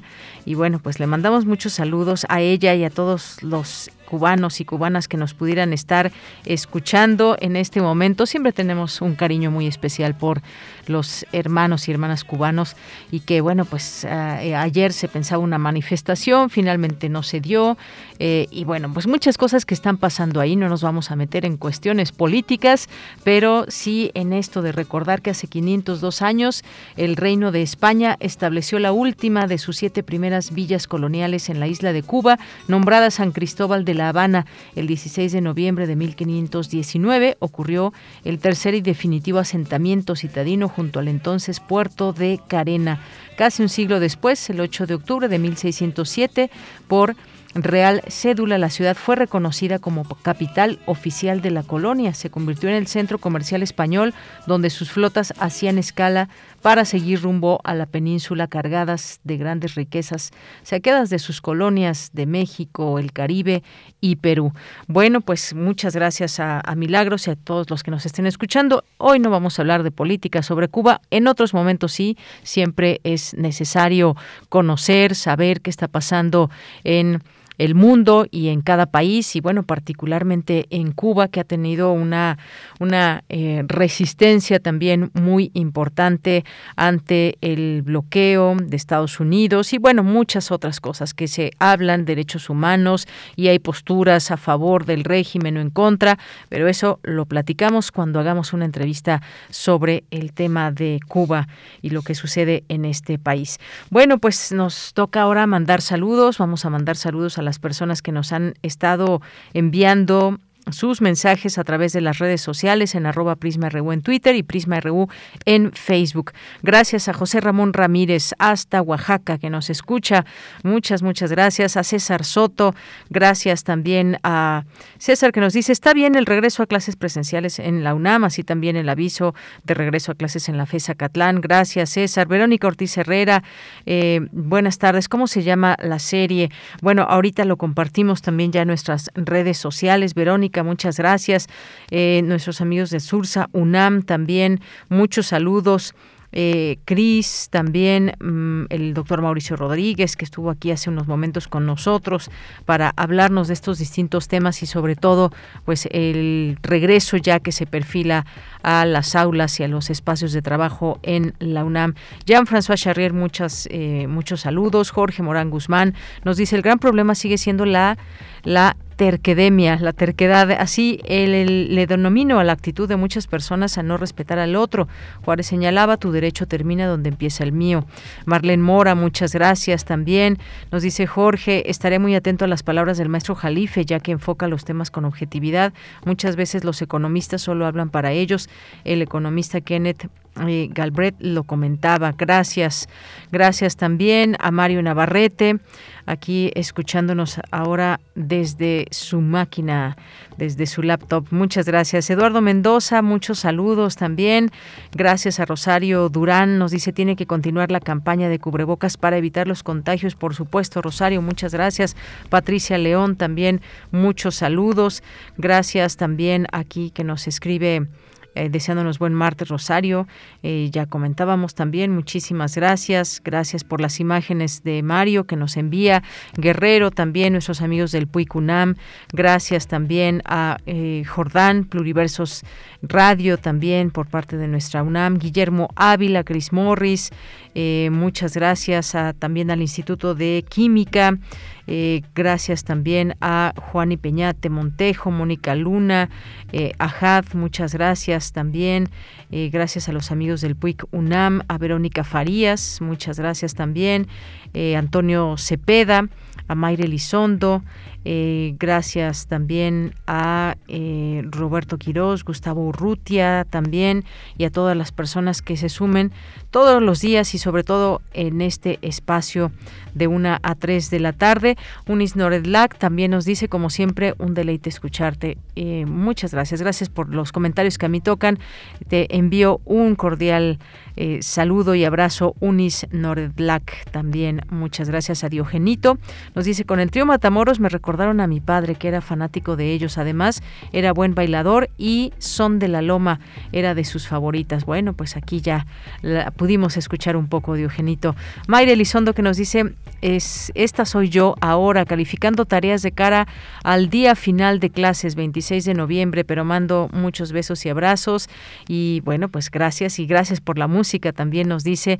Y ahí mientras califica estos trabajos, Mayra, pues le acompañamos en esa, en esa importante y valiosa labor. Bien, pues nos vamos ahora a la información. Así es, ¿verdad? Nos vamos a la información con mi compañera Virginia Sánchez. La historia de Nicaragua ha estado marcada por el intervencionismo estadounidense desde el siglo XIX. Coinciden expertos en la conferencia de prensa que sigue con Nicaragua. ¿Y qué tal, Vicky? Te saludo con mucho gusto. Muy buenas tardes. Igualmente, ella muy buenas tardes a ti, al auditorio de Pisma RU. Y después de esto que precisa de esta intervención histórica que Estados Unidos ha pues impuesto al pueblo de Nicaragua, pues actualmente existen algunos elementos importantes para tratar de explicar la situación que mantiene a Nicaragua en el centro de la atención y aquí cabe recordar la crisis política que se vivió en 2018 con lo que algunos consideran un golpe de Estado que dejó alrededor de 300 personas muertas y presos. Y por otro lado, la caracterización del gobierno de Daniel Ortega que se reivindica como cristiano, socialista y antiimperialista. Pero a pesar de que existen programas sociales muy importantes, el sistema sigue siendo capitalista y no se ha retomado el papel relevante del Estado en los medios de producción. Sin embargo, esto no legitima la intervención del gobierno estadounidense como un árbitro electoral ni de la OEA en la decisión que solo le corresponde a las y los nicaragüenses. Esto lo señaló Nayar López Castellano, investigador especializado en temas del Caribe y Centroamérica de la Facultad de Ciencias Políticas y Sociales, durante la conferencia de prensa titulada ¿Qué sigue con Nicaragua? Escuchemos a Nayar López. No debe en este sentido prestarse una elección por más polémica que sea, por más críticas agudas que puedan existir de un lado o de otro, no debe prestarse para que Estados Unidos mantenga el nivel de intervencionismo que ha tenido en los procesos electorales latinoamericanos, porque es curioso que cuando algún gobierno, algún resultado le es adverso, entonces desconocen los procesos y hablan de fraude y hablan de falta de legitimidad, pero cuando eh, es algún eh, aliado político, pues no hay ningún pronunciamiento al respecto, ¿no? Y, el, y, en ese sentido el papel de la OEA totalmente deslegitimado desde lo que hicieron con el golpe de Estado en Bolivia, y no se diga de la época del autoritarismo latinoamericano, cuando la OEA jamás se pronunció en contra del golpe de Estado en Chile, en Argentina, en Uruguay, en Brasil, o el gobierno de Stroessner en Paraguay, etcétera, etcétera. La OEA jamás pronunció ni criticó nada, y hoy en día se pretende vender como la ladí de la democracia, ¿no? Yo creo que la OEA en ese sentido carece de toda legitimidad de cuestionar elecciones en Nicaragua o en cualquier otro país, dado que responden en realidad sus valoraciones a elementos de carácter político acordes a los intereses de Estados Unidos. Por su parte, Alberto Santana Hernández, investigador de Historia de las Ideas en América Latina y el Caribe del Centro de Investigaciones sobre América Latina y el Caribe de la UNAM, señaló que es evidente que existe una campaña mediática internacional orientada desde el gobierno estadounidense y los gobiernos conservadores que participan en la Organización de Estados Americanos contra el gobierno de Nicaragua y otros países de la región como Cuba, Venezuela, Bolivia o cualquier país que manifieste un punto distante respecto a la política norteamericana. Esto también dijo. Escuchemos. Y que lo estamos viendo por parte del gobierno norteamericano, por parte de la Casa Blanca, hoy en la administración de Biden, lo cual, bueno, manifiesta de nueva cuenta pues una lógica en la cual se ha movido la política de Estados Unidos en lo que consideran su patio trasero, que es la región de América Latina y que se abrogan el derecho de calificar si una elección, si un gobierno es legítimo o no es legítimo. Y para ello también tienen instrumentos de intervencionismo. Tal es el caso de la Organización de Estados Americanos, donde su secretario general, Almagro, pues ha generado toda una política intervencionista como punta de lanza contra los gobiernos a los cuales Estados Unidos considera que no son sus fieles aliados. Y respecto a la democratización que se pueda vivir en Nicaragua, los expertos coincidieron que dependerá de la continuidad de los programas sociales, así como del tratamiento de la pandemia de COVID-19 y que hasta el momento, pues Nicaragua es uno de los países con menor incidencia. Así también dependerá de que se pueda generar un diálogo que resuelva las críticas que se han recibido. Pero también un punto muy importante que se destacó es que entre las caravanas migratorias hay poca presencia de nicaragüenses, lo cual se dijeron, se dijo es un indicador de que no es un fenómeno estructural de la economía nicaragüense. De ella, este es el reporte sobre esta conferencia de prensa de qué sigue con Nicaragua. Muy bien, pues Vicky, muchísimas gracias por esa información. Muy buenas tardes. Buenas tardes.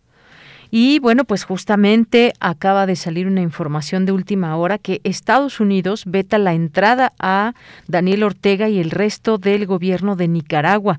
El presidente Joe Biden ordenó hoy vetar la entrada al país de su homólogo nicaragüense Daniel Ortega, su esposa y vicepresidenta Rosario Murillo y el resto de miembros de su gobierno tras las elecciones del 7 de noviembre en Nicaragua. Esto con información de la agencia EFE.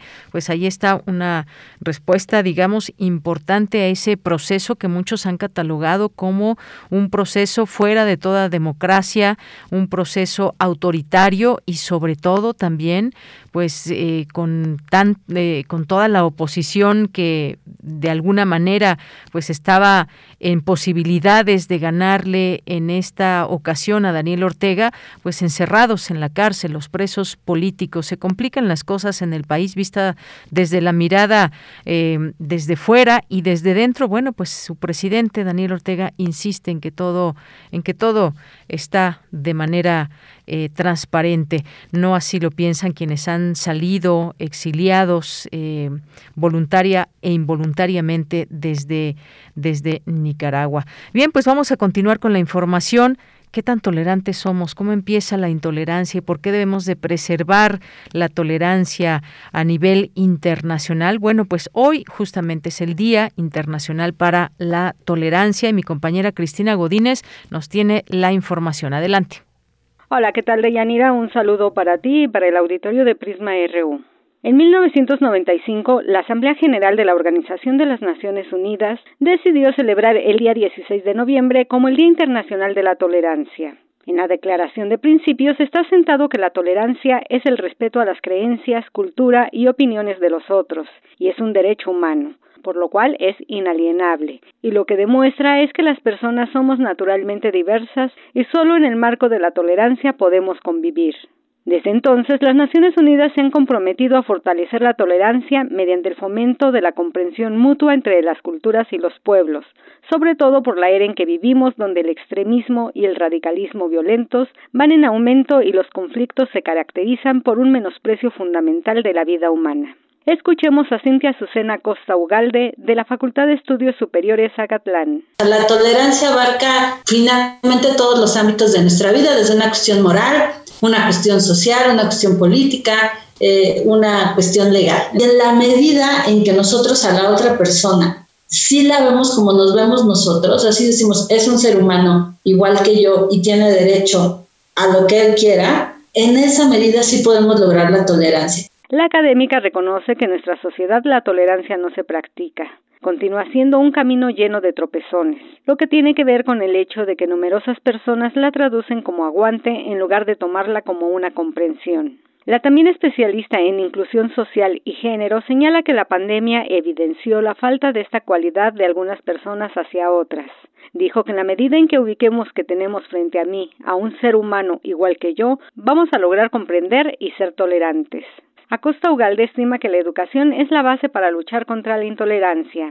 Deyanira, este es mi reporte. Buenas tardes. Muchas gracias, gracias Cristina Godínez y nos vamos ahora a la información internacional. Información internacional. 38 millones de niños de 13 a 15 años consumen tabaco, según la última encuesta sobre tabaquismo de la Organización Mundial de la Salud. Es nuestra primera noticia en la ONU Minutos. Soy Beatriz Barral. Aunque en la mayoría de los países es ilegal que los menores compren productos de tabaco, 13 millones de niñas y 25 millones de niños fuman. A nivel global y en todas las franjas de edad, el número de fumadores se sigue reduciendo. En el mundo hay 1.300 millones de consumidores de tabaco frente a los 1.300 20 de 2015. Se espera que esta cifra descienda a 1.270 millones en 2025. 60 países están ahora en camino de alcanzar el objetivo de reducir el consumo de tabaco en un 30% entre 2010 y 2025. De todas las regiones de la OMS, el mayor descenso en el número de fumadores se ha producido en las Américas. La tasa de consumo de tabaco ha pasado del 21% en 2010 al 16% en 2020. Pfizer cederá la patente de su tratamiento antiviral contra el COVID-19 para suministrar genéricos a 95 países pobres y en desarrollo que albergan el 50% de la población mundial. La farmacéutica estadounidense otorgará una licencia libre de regalías para la píldora al Grupo de Patentes de Medicamentos, una organización respaldada por las Naciones Unidas en un acuerdo que permitirá a los fabricantes de medicamentos genéricos obtener una sublicencia. La mayoría de los países que se beneficiarán están en África, Asia y Sudamérica. El experimental en combinación con ritonavir en bajas dosis reduce en casi un 90% el riesgo de muerte por COVID-19 en enfermos con comorbilidades, según los estudios de la farmacéutica. La Agencia de la ONU para los Refugiados Palestinos, la UNRWA, está a punto de colapsar financieramente, amenazando con un desastre humanitario, advirtió su comisionado general en una conferencia para recaudar fondos. Philip Lazzarini aseguró que su agencia se enfrenta a amenazas financieras y políticas de carácter verdaderamente existencial. El apoyo político casi unánime al mandato de la UNRWA no se traduce en un apoyo financiero equivalente, sostuvo en la conferencia ministerial organizada por Jordania y Reino Unido. Los recursos de la agencia se han estancado desde 2013 mientras las necesidades de los palestinos siguen creciendo. Más de medio millón de niñas y niños perderán su derecho a la educación. El despliegue de la vacuna del COVID-19 y la atención materno-infantil se detendrán. En la conferencia, ocho Estados miembros anunciaron un total de más de 614 millones de dólares en acuerdos de dos a cinco años. Y la ONU ha lanzado una nueva iniciativa para luchar contra el tráfico de migrantes en las rutas que van a través de varios continentes hacia América del Norte. El proyecto Starsome abarca una conocida ruta de tráfico de personas que comienza en Asia, transita por los estados del Golfo, África Occidental, América Latina y el Caribe y luego se dirige hacia Estados Unidos y Canadá. Recientemente, 126 migrantes de Ghana, Nepal y Haití fueron abandonados en un contenedor en Guatemala tras haber cruzado la frontera con Honduras. La iniciativa busca capacitar profesionales para detectar, investigar y procesar casos de tráfico ilícito de migrantes y para facilitar la cooperación entre las autoridades judiciales de varios países. Hasta aquí las noticias más destacadas de las Naciones Unidas.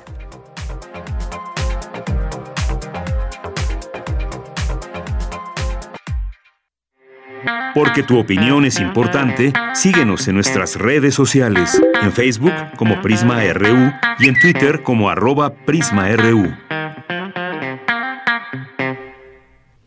Bien, continuamos dos de la tarde con 22 minutos y bueno, pues hacemos contacto con nuestros amigos de Fundación UNAM, que aquí siempre pues tienen un espacio con nosotros y en este caso pues bueno, vamos a hablar del Foro 2020 que ha sido pues todo un esfuerzo donde nos acercan a académicos, investigadores para hablar de estos temas que están ligados a la pandemia de coronavirus, SARS-CoV-2, enfermedad COVID-19, los retos, las perspectivas. Y hoy nos acompaña el doctor Javier Nieto Gutiérrez, que es coordinador del Consejo Académico del Área de las Ciencias Biológicas, Químicas y de la Salud.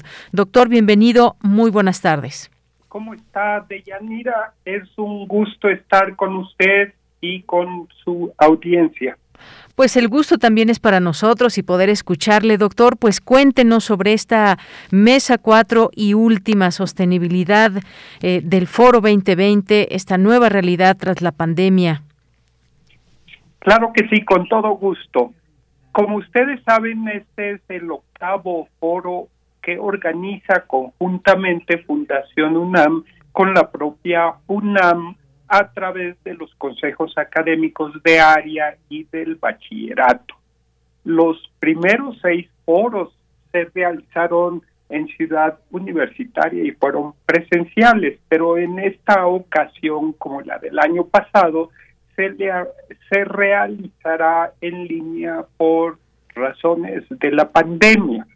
Como usted, ustedes saben, la estructura básica del foro eh, es contar con una conferencia magistral que en esta ocasión contó con la participación del doctor Francisco Barnes de Castro y cada mesa cuenta con la participación de distinguidos académicos y, eh, y académicas que abordan temas de relevancia.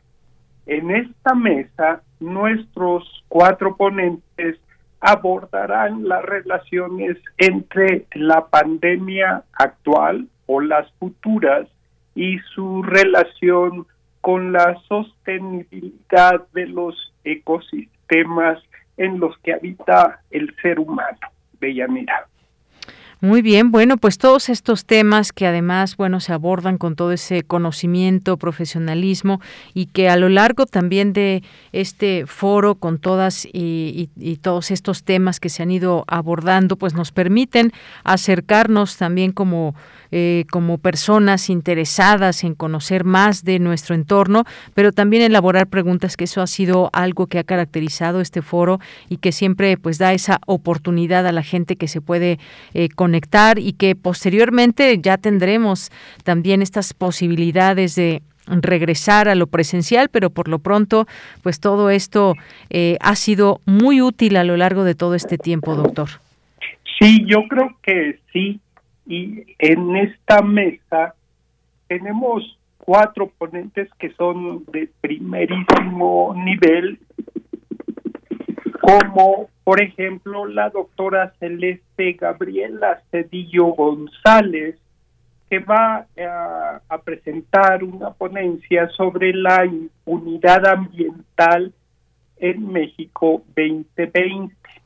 Ella es una doctora en ciencia política por la UNAM que se ha especializado en el análisis de la gobernanza y de la geografía ambiental en las políticas públicas de conservación de México, así como su aplicación a la problemática relacionada con la justicia en el uso y acceso de los recursos naturales nuestra segunda ponente no es necesariamente el orden en que participarán, pero es como yo los tengo aquí, es la doctora Carola Hernández Rodríguez, quien va a hablar de ética y sostenibilidad. Ella es doctora en sociología por la Universidad de Portland y sus áreas de especialización son cuestiones bioéticas en torno a la agricultura con un enfoque en el uso y manejo de recursos fitogenéticos y ambientes comunales, la agricultura, el cambio climático y los movimientos sociales agrarios enfocados a la agrobiodiversidad.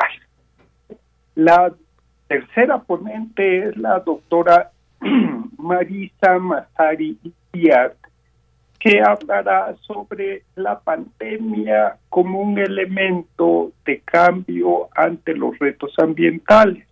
Ella es doctora en ciencias ambientales e ingeniería por la Universidad de California en Los Ángeles. La doctora Mazari Díaz ha trabajado en los usos sostenibles del agua ecosistemas urbanos y rurales, identificando fuentes potenciales de contaminación que representan un riesgo para el ambiente y la salud pública.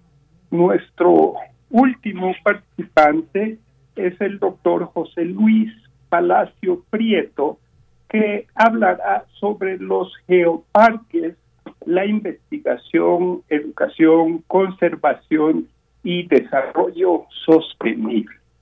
Él es doctor en geografía por la UNAM y se ha especializado en el manejo integral de cuencas, sistemas informáticos de geografía y percepción remota y recientemente su trabajo ha estado dirigido a la valoración del patrimonio geológico en los geoparques. Entonces, como puede ver, como pueden escuchar, pues es una temática muy amplia y yo espero, estoy seguro, que para todos nuestros escuchas eh, sea de interés. Claro que sí, seguramente lo será, como han sido pues todas estas eh, eh, estas mesas como parte de este foro 2020. Pues eh, no me resta más que invitar a todo el público que nos ha escuchado y que ha seguido también estas conversaciones que tenemos desde Fundación UNAM para que se puedan unir esta próxima este próximo jueves es a las 5 y que también se puedan pues conectar a través de las plataformas, las distintas redes sociales de Fundación UNAM, a través de su canal de YouTube, a través de, a través de Facebook, en fin, todo eh, al alcance de las personas que quieran conectarse. Doctor Javier Nieto Gutiérrez, muchas gracias. ¿Algo más que usted quiera agregar?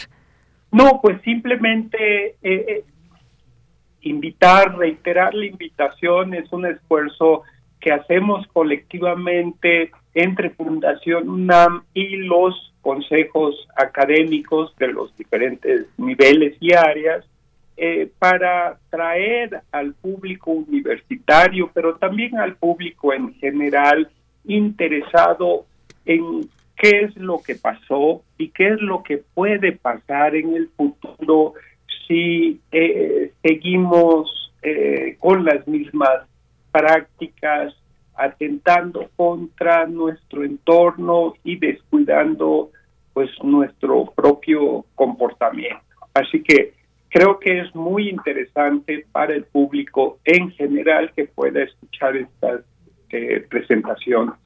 Claro que sí, doctor. Pues le agradezco esta invitación y que nos haya platicado también de eh, por dónde va esta conversación que escucharemos el próximo jueves. Por lo pronto, muchas gracias. Le mandamos un abrazo desde aquí. Muchas gracias a ustedes, es un placer. Hasta luego, doctor. Hasta luego. Doctor Javier Nieto Gutiérrez, coordinador del Consejo Académico del Área de las Ciencias Biológicas, Químicas y de la Salud, y que será también eh, pues moderador en esta mesa 4 y última sostenibilidad del Foro 2020, la nueva realidad tras la pandemia, retos y perspectivas. Relatamos al mundo. Relatamos al mundo. Dos de la tarde con 31 minutos y entramos al espacio de los poetas errantes, martes 16 de noviembre a esta hora y le agradezco mucho a Leslie Estrada que ya está en la línea telefónica que hoy pues nos va a presentar esta cápsula que escucharemos el día de hoy. ¿Cómo estás Leslie? Un gusto siempre saludarte. Hola, muy bien, gracias. También es un gusto estar con ustedes otro martes otro martes de Poetas Errantes. Pues cuéntanos qué vamos a escuchar el día de hoy. Yo te creo es el título de la cápsula que hoy les presentamos. Fue un guion trabajado por Mané Estrada, una nueva integrante de Poetas Errantes. Hace unas semanas colaboramos con cuatro chicas universitarias, Leslie Mejía, Stephanie Mayen, Paula Gómez y Hannah Roy, este encuentro fue muy importante porque aprendimos y nos dimos cuenta de que el trabajo, el apoyo y la unión entre mujeres sí existe. Son chicas jóvenes, muy conscientes y ha sido una experiencia grata el poder compartir y, aprender de, ellas. Eh, con respecto a la cápsula, hay chicas jóvenes que sufren violencia durante el noviazgo, las golpean, las torturan, abusan de ellas sufren cosas terribles y por miedo al agresor, por intimidación, por pena o por miedo a sentirse juzgada, es muy difícil acercarse a alguien para contarlo. Y desgraciadamente no muchas lo cuentan porque los agresores terminan con su vida. Mm, se realizan denuncias, se entregan las pruebas suficientes y a veces el sistema de justicia no responde como siempre se espera. Y ahora sí, los procesos son largos, con la pandemia se prolongaron aún más. Entonces, esta cápsula narra una experiencia de violencia y abusos durante una relación de noviazgo entre jóvenes. Muy bien, Leslie, pues vamos a, escuchar este trabajo que nos presentan como parte de este grupo de poetas errantes. En esta ocasión, como bien nos platicas, pues esta, eh, este guion eh, por Mané Estrada, que es su primera cápsula y que pues nos regala su historia. Vamos a escucharla y regreso contigo. Claro que sí. Adelante. Poeta soy, errando voy, buscando el sonido que dejó tu voz, mi corazón, alcanzando el tuyo es un destino decidido, escúchame. Poetas errantes.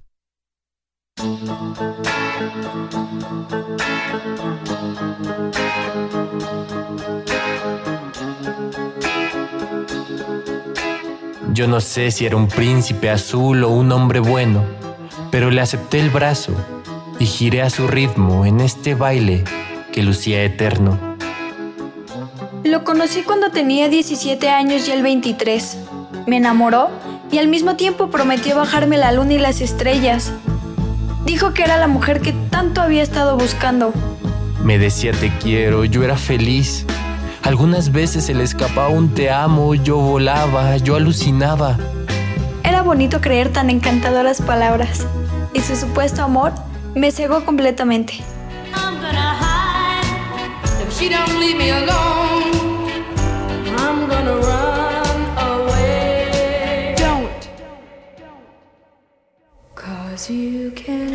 Poco a poco comenzó a matarme.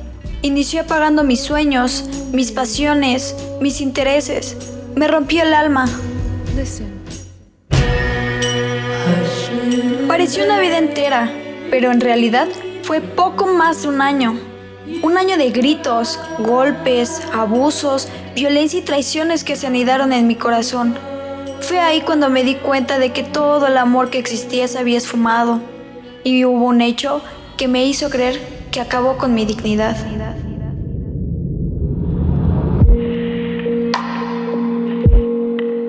Era menor de edad cuando tuvimos relaciones sexuales. A veces me obligaba y muchas otras me drogaba para hacerlo. Sentía miedo y repulsión. Un mar de emociones invadía mi cuerpo hasta dejarlo en shock. En el acto, tomó fotografías sin mi consentimiento y las intercambió por sexo con otras chicas. A principios de 2020, cuando recién empezaba la pandemia, me enteré de que habían publicado mis fotos en redes sociales. procedí a hacer una denuncia en contra de aquel hombre y las chicas que también las difundieron. Ha pasado más de un año. Entregué las pruebas suficientes y desgraciadamente el sistema de justicia no me ha dado la respuesta que necesito. Pero no he estado sola. Mi familia y mis amigas me han acompañado durante este camino. Puede ser tú, tu mamá, tu hermana, tu tía, tu prima, tus amigas y cualquier otra mujer. No aceptes violencia, abusos, traiciones. Mucho menos aceptes que te hagan creer que has perdido el gran valor que tienes. Eres mujer, eres fuerte, eres valiente y poderosa. Aléjate de todo aquello que no aporta nada a tu vida. Situaciones, personas o cosas. No te calles. Grita y rompe barreras hasta que tu voz sea escuchada. Yo te creo, no estás sola. Me opongo rotundamente a negar mi voz, mi sangre y mi piel. Me opongo rotundamente a dejar de ser yo, a dejar de sentirme bien cuando miro mi rostro en el espejo.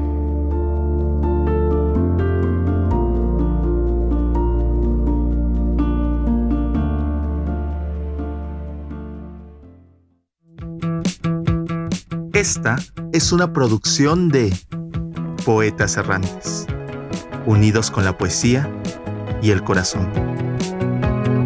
Algo en ti me es muy familiar. Hay algo en este encuentro que no quiero olvidar. Poeta soy. Bien, pues Leslie, muchas gracias por este trabajo con el guion de Mané Estrada, que es pues una historia, una historia de valor, una historia de, que, de compartir y eso también se agradece, compartir historias y sentirnos también unidas, unidos, es importante, Leslie. Sí, eh, son situaciones eh, que no deben existir. Hay que ser conscientes de estos problemas y atenderlos, darles el tiempo necesario hasta lograr erradicarlos y también tener cuidado con las redes sociales porque la verdad sí tienen un poder impresionante que no se saben eh, que no se sabe manejar con responsabilidad. Eh, llegan a ser muy tóxicas.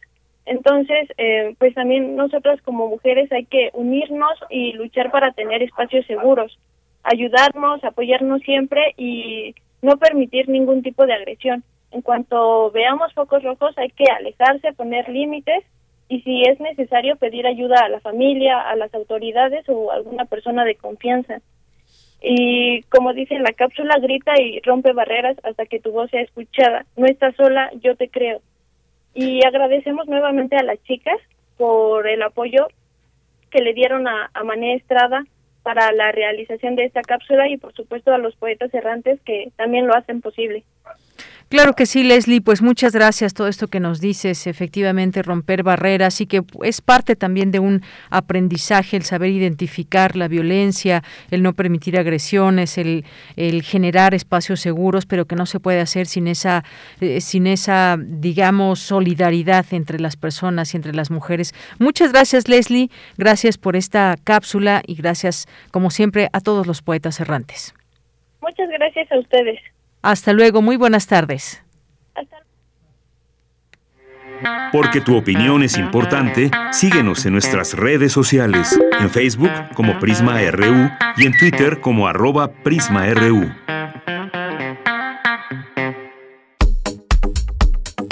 Nacional RU.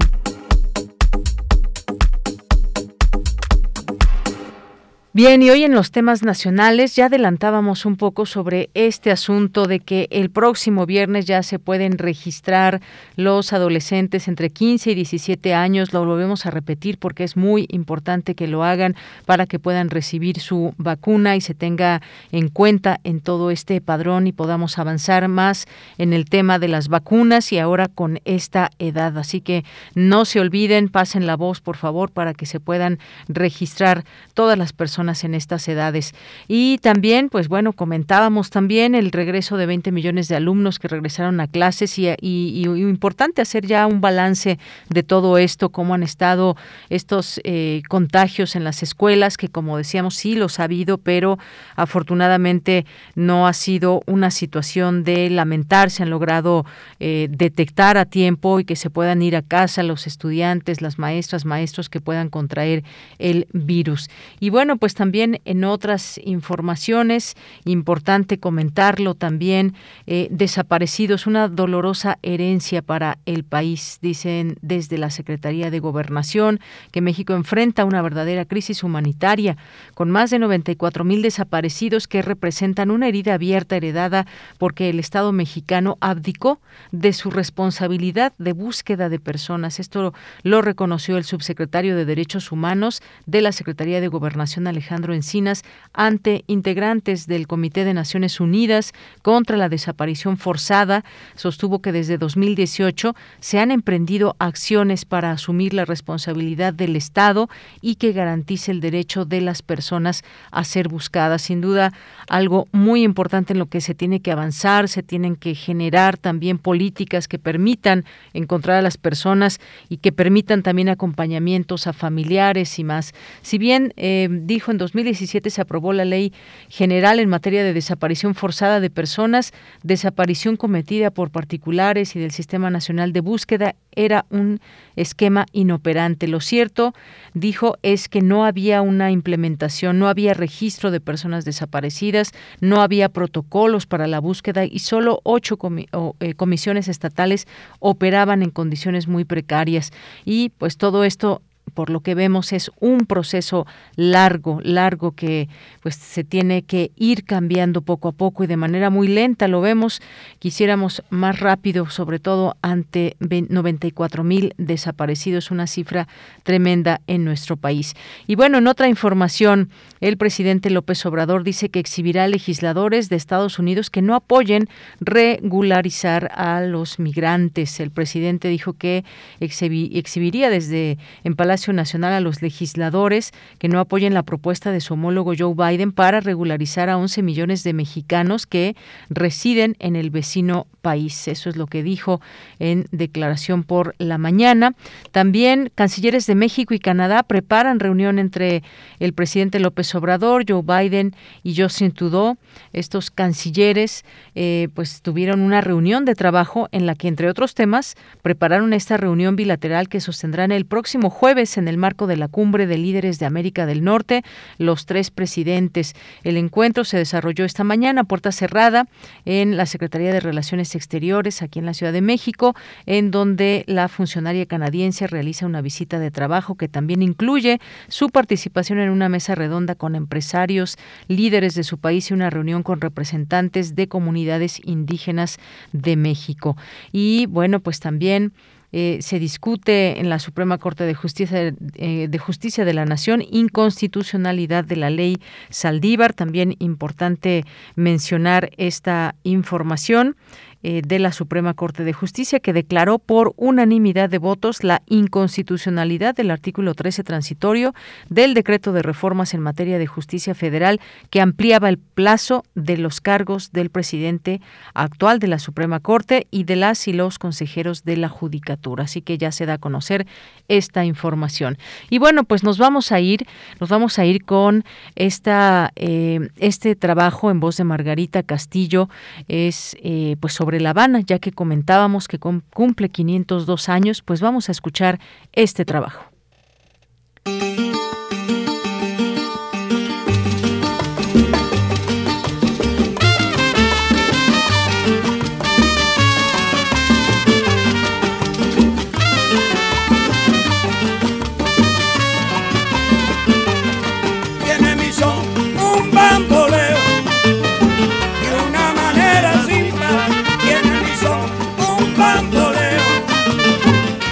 Los padres habían huido al norte. En aquel tiempo, la revolución y él estaban recién nacidos. Un cuarto de siglo después, Nelson Valdés viajó de Los Ángeles a La Habana para conocer su país.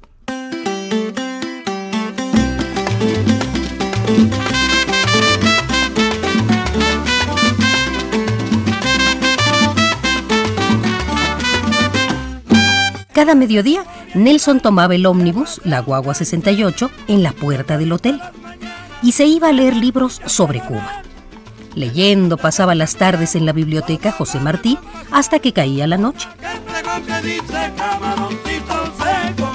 Aquel mediodía, la guagua 68 pegó un frenazo en una bocacalle.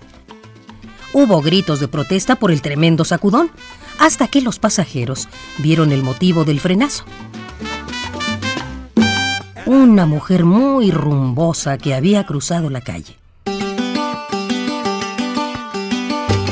Me disculpan, caballero.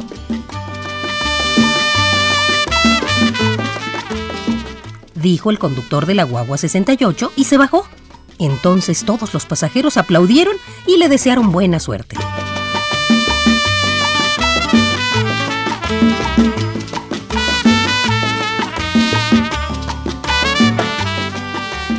El conductor caminó balanceándose sin apuro y los pasajeros lo vieron acercarse a la muy salsosa que estaba en la esquina recostada en la pared, lamiendo un helado. Desde la guagua 68, los pasajeros seguían el ir y venir de aquella lengüita que besaba el helado mientras el conductor hablaba y hablaba sin respuesta. Hasta que de pronto ella se rió y le regaló una mirada. El conductor alzó el pulgar y todos los pasajeros le dedicaron una cerrada ovación.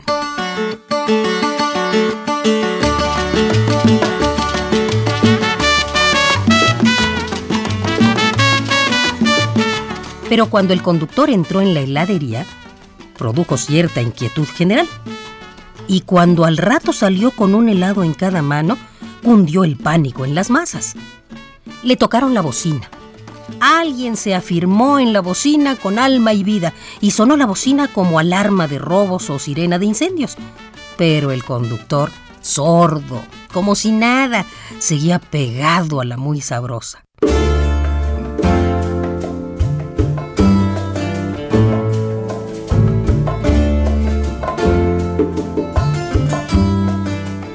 Entonces, avanzó desde los asientos de atrás de la guagua 68 una mujer que parecía una gran bala de cañón y tenía cara de mandar. Sin decir palabra, se sentó en el asiento del conductor y puso el motor en marcha.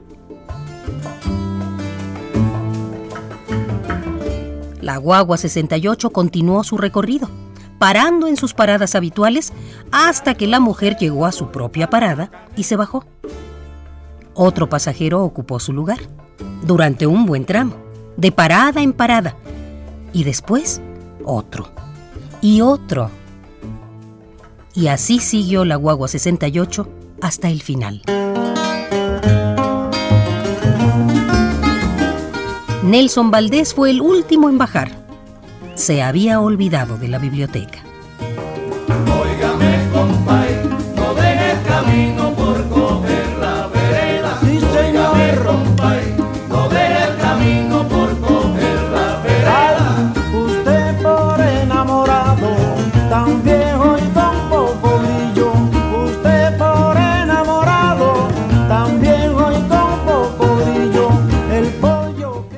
De la ciudad de La Habana. Eduardo Galeano.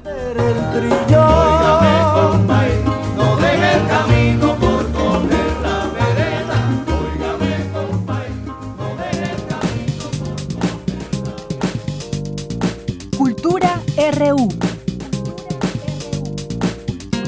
Bien, nos vamos ahora a la sección de cultura con Tamara Quiroz.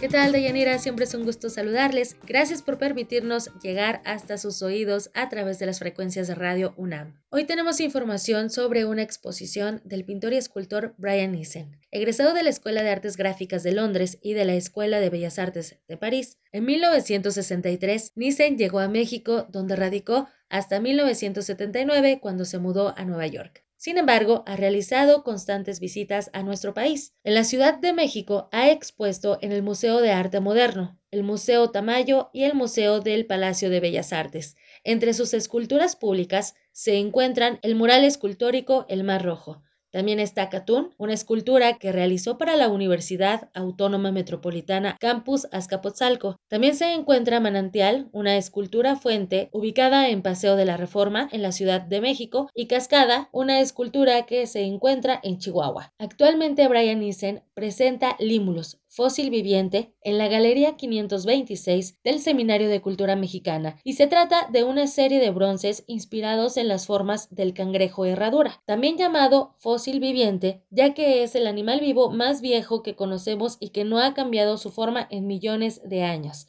La muestra estará disponible hasta el 28 de noviembre, así que les invito a conocer más sobre Limulus en la entrevista realizada a Brian Nissen. Bienvenido a este espacio radiofónico, maestro Nissen. ¿Cuál fue su acercamiento con esta especie? ¿Cómo surge esta serie? ¿Qué elementos retoma para hacer estos bronces, este collage? Bueno, este, esta serie empezó hace bastantes años cuando yo vivía en Nueva York y en verano solía ir a una isla cerca de eh, Cape Cod. Ahí es donde por primera vez encontré ese animal que allá la llaman el cangrejo herradura. Su nombre en latín, el nombre de la especie es Limulus.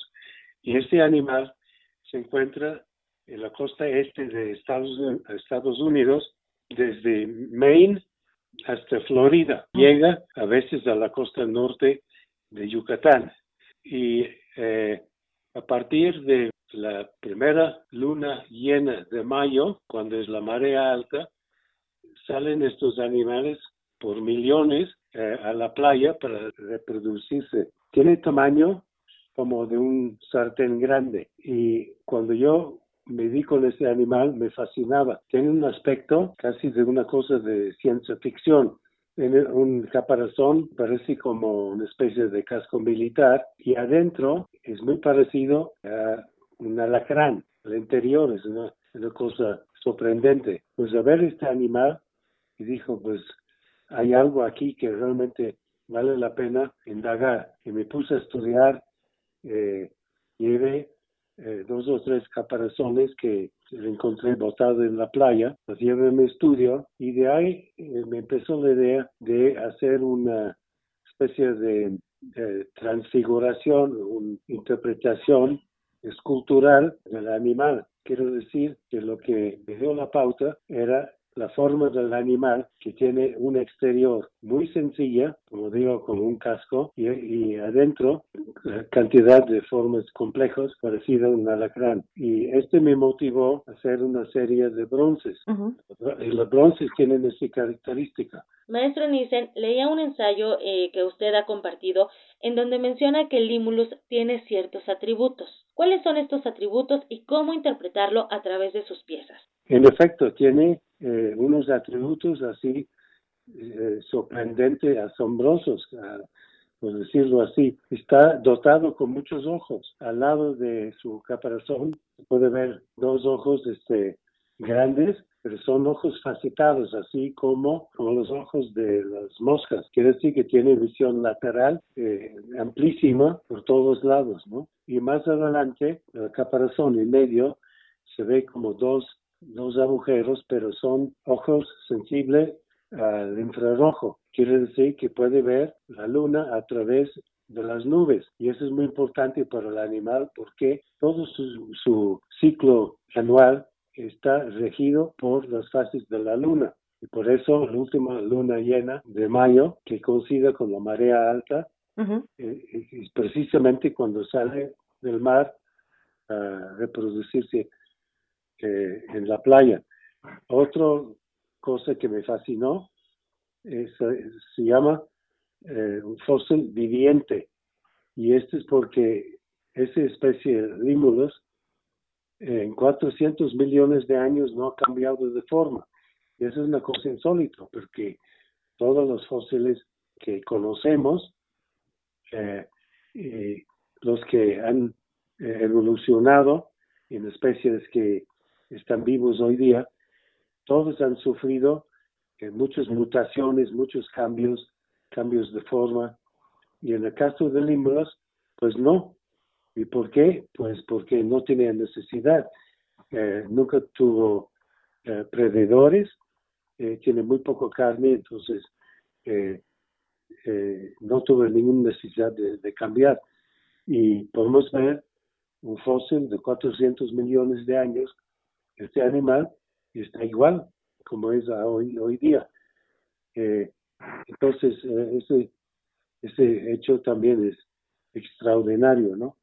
También otro atributo fascinante, que hace unos 25 años descubrieron eh, una sustancia que tiene en su sangre, su sangre que es de color azul, porque tiene base de, cobre y no de hierro como tenemos nosotros, que nos produce el color rojo de nuestra sangre. Eh, el sangre de límulos eh, tiene una, eh, una cosa que le permite detectar la más mínima presencia de bacteria. este animal va arrastrando en la arena y come moluscos pequeños pequeñas cosas que encuentra y que la capacidad, si detecta alguna cosa de bacteria que no le gusta, lo bota. De hecho, que hoy día sacan un extracto del animal, hacen una transfusión, no matan al animal, lo sueltan al mar después de quitarle un poco de sangre. Y esta sustancia que sacan, hoy día lo usan en todos los hospitales de todo el mundo. Es impresionante. Bueno, eh, eh, todas esas cosas que realmente la hace como un animal que parece que parece de fábula, pero pues no es así, es fabuloso, pero es un animal real. Y a, mí eh, me motivó a hacer una gran cantidad de obras. Mi fascinación con el animal ya ha pasado por la imaginación, se queda transfigurado en obras de arte siempre es un ejercicio de la imaginación, jugando con las formas, las texturas, las líneas, los colores, todo eso queda plasmado en obras de arte. Vaya que es interesante, por esto que nos comparte maestro, ahora entiendo la fascinación por este fósil viviente. Eh, a través de este trabajo que usted ha realizado, muchos conoceremos el significado de este fósil y además sirve como una referencia de lo que podemos seguir aprendiendo y también siembra esta semilla de curiosidad para conocer más acerca de límulos. Le agradezco este enlace, maestro Nissen. ¿Algo más que desea agregar para el auditorio de Prisma RU que esta tarde nos escucha? Sí, invito al público para, ir a verlo y este puede apreciar eh, como un artista inspirado con un animal puede plasmar esta fascinación en obras de arte. Muchísimas gracias, maestro. Que esté muy bien y que se cuide mucho. Usted también. Hasta luego. Hasta luego. Escuchamos a Brian Nissen, escultor y pintor británico. Si tienen oportunidad de visitar la exposición Limulus, el fósil viviente, se encuentra hasta el 28 de noviembre en la Galería 526 del Seminario de Cultura Mexicana. También pueden leer algunos de sus libros dedicados a su quehacer artístico. Uno de ellos es Voluptuario, con textos de Carlos Fuentes. También está Limulus, con ensayos de su autoría. Farándula y Caleidoscopio, un libro de sus memorias, o bien el libro Un arte sin tutela, Salón Independiente 1968-1971. Este libro es producto de una muestra que se presentó en 2018 en el MOAC, donde Brian Nissen reflexiona sobre la importancia de esta edición para la historia del arte en México. Dicho sea de paso, Nissen formó parte de Salón Independiente, tuvo a su cargo el diseño de catálogos y publicaciones del grupo y reunió el archivo que hoy forma parte del acervo del Centro de Documentación Arqueya. En la página del Museo Universitario Arte Contemporáneo de la UNAM encuentran toda la información. Por hoy me despido, que tengan excelente tarde. Deyanira, regreso contigo. Hasta mañana. Hasta mañana, Tamara, muchas gracias y gracias a ustedes, a todos ustedes que nos escuchan. Lo esperamos mañana en punto de la una con más información aquí en Prisma RU. Gracias a Rodrigo, a Coco, a Denis, aquí en el micrófono, a nombre de todo el equipo. Se despide de Yanira Morán. Que tenga buena tarde y muy buen provecho. Hasta mañana.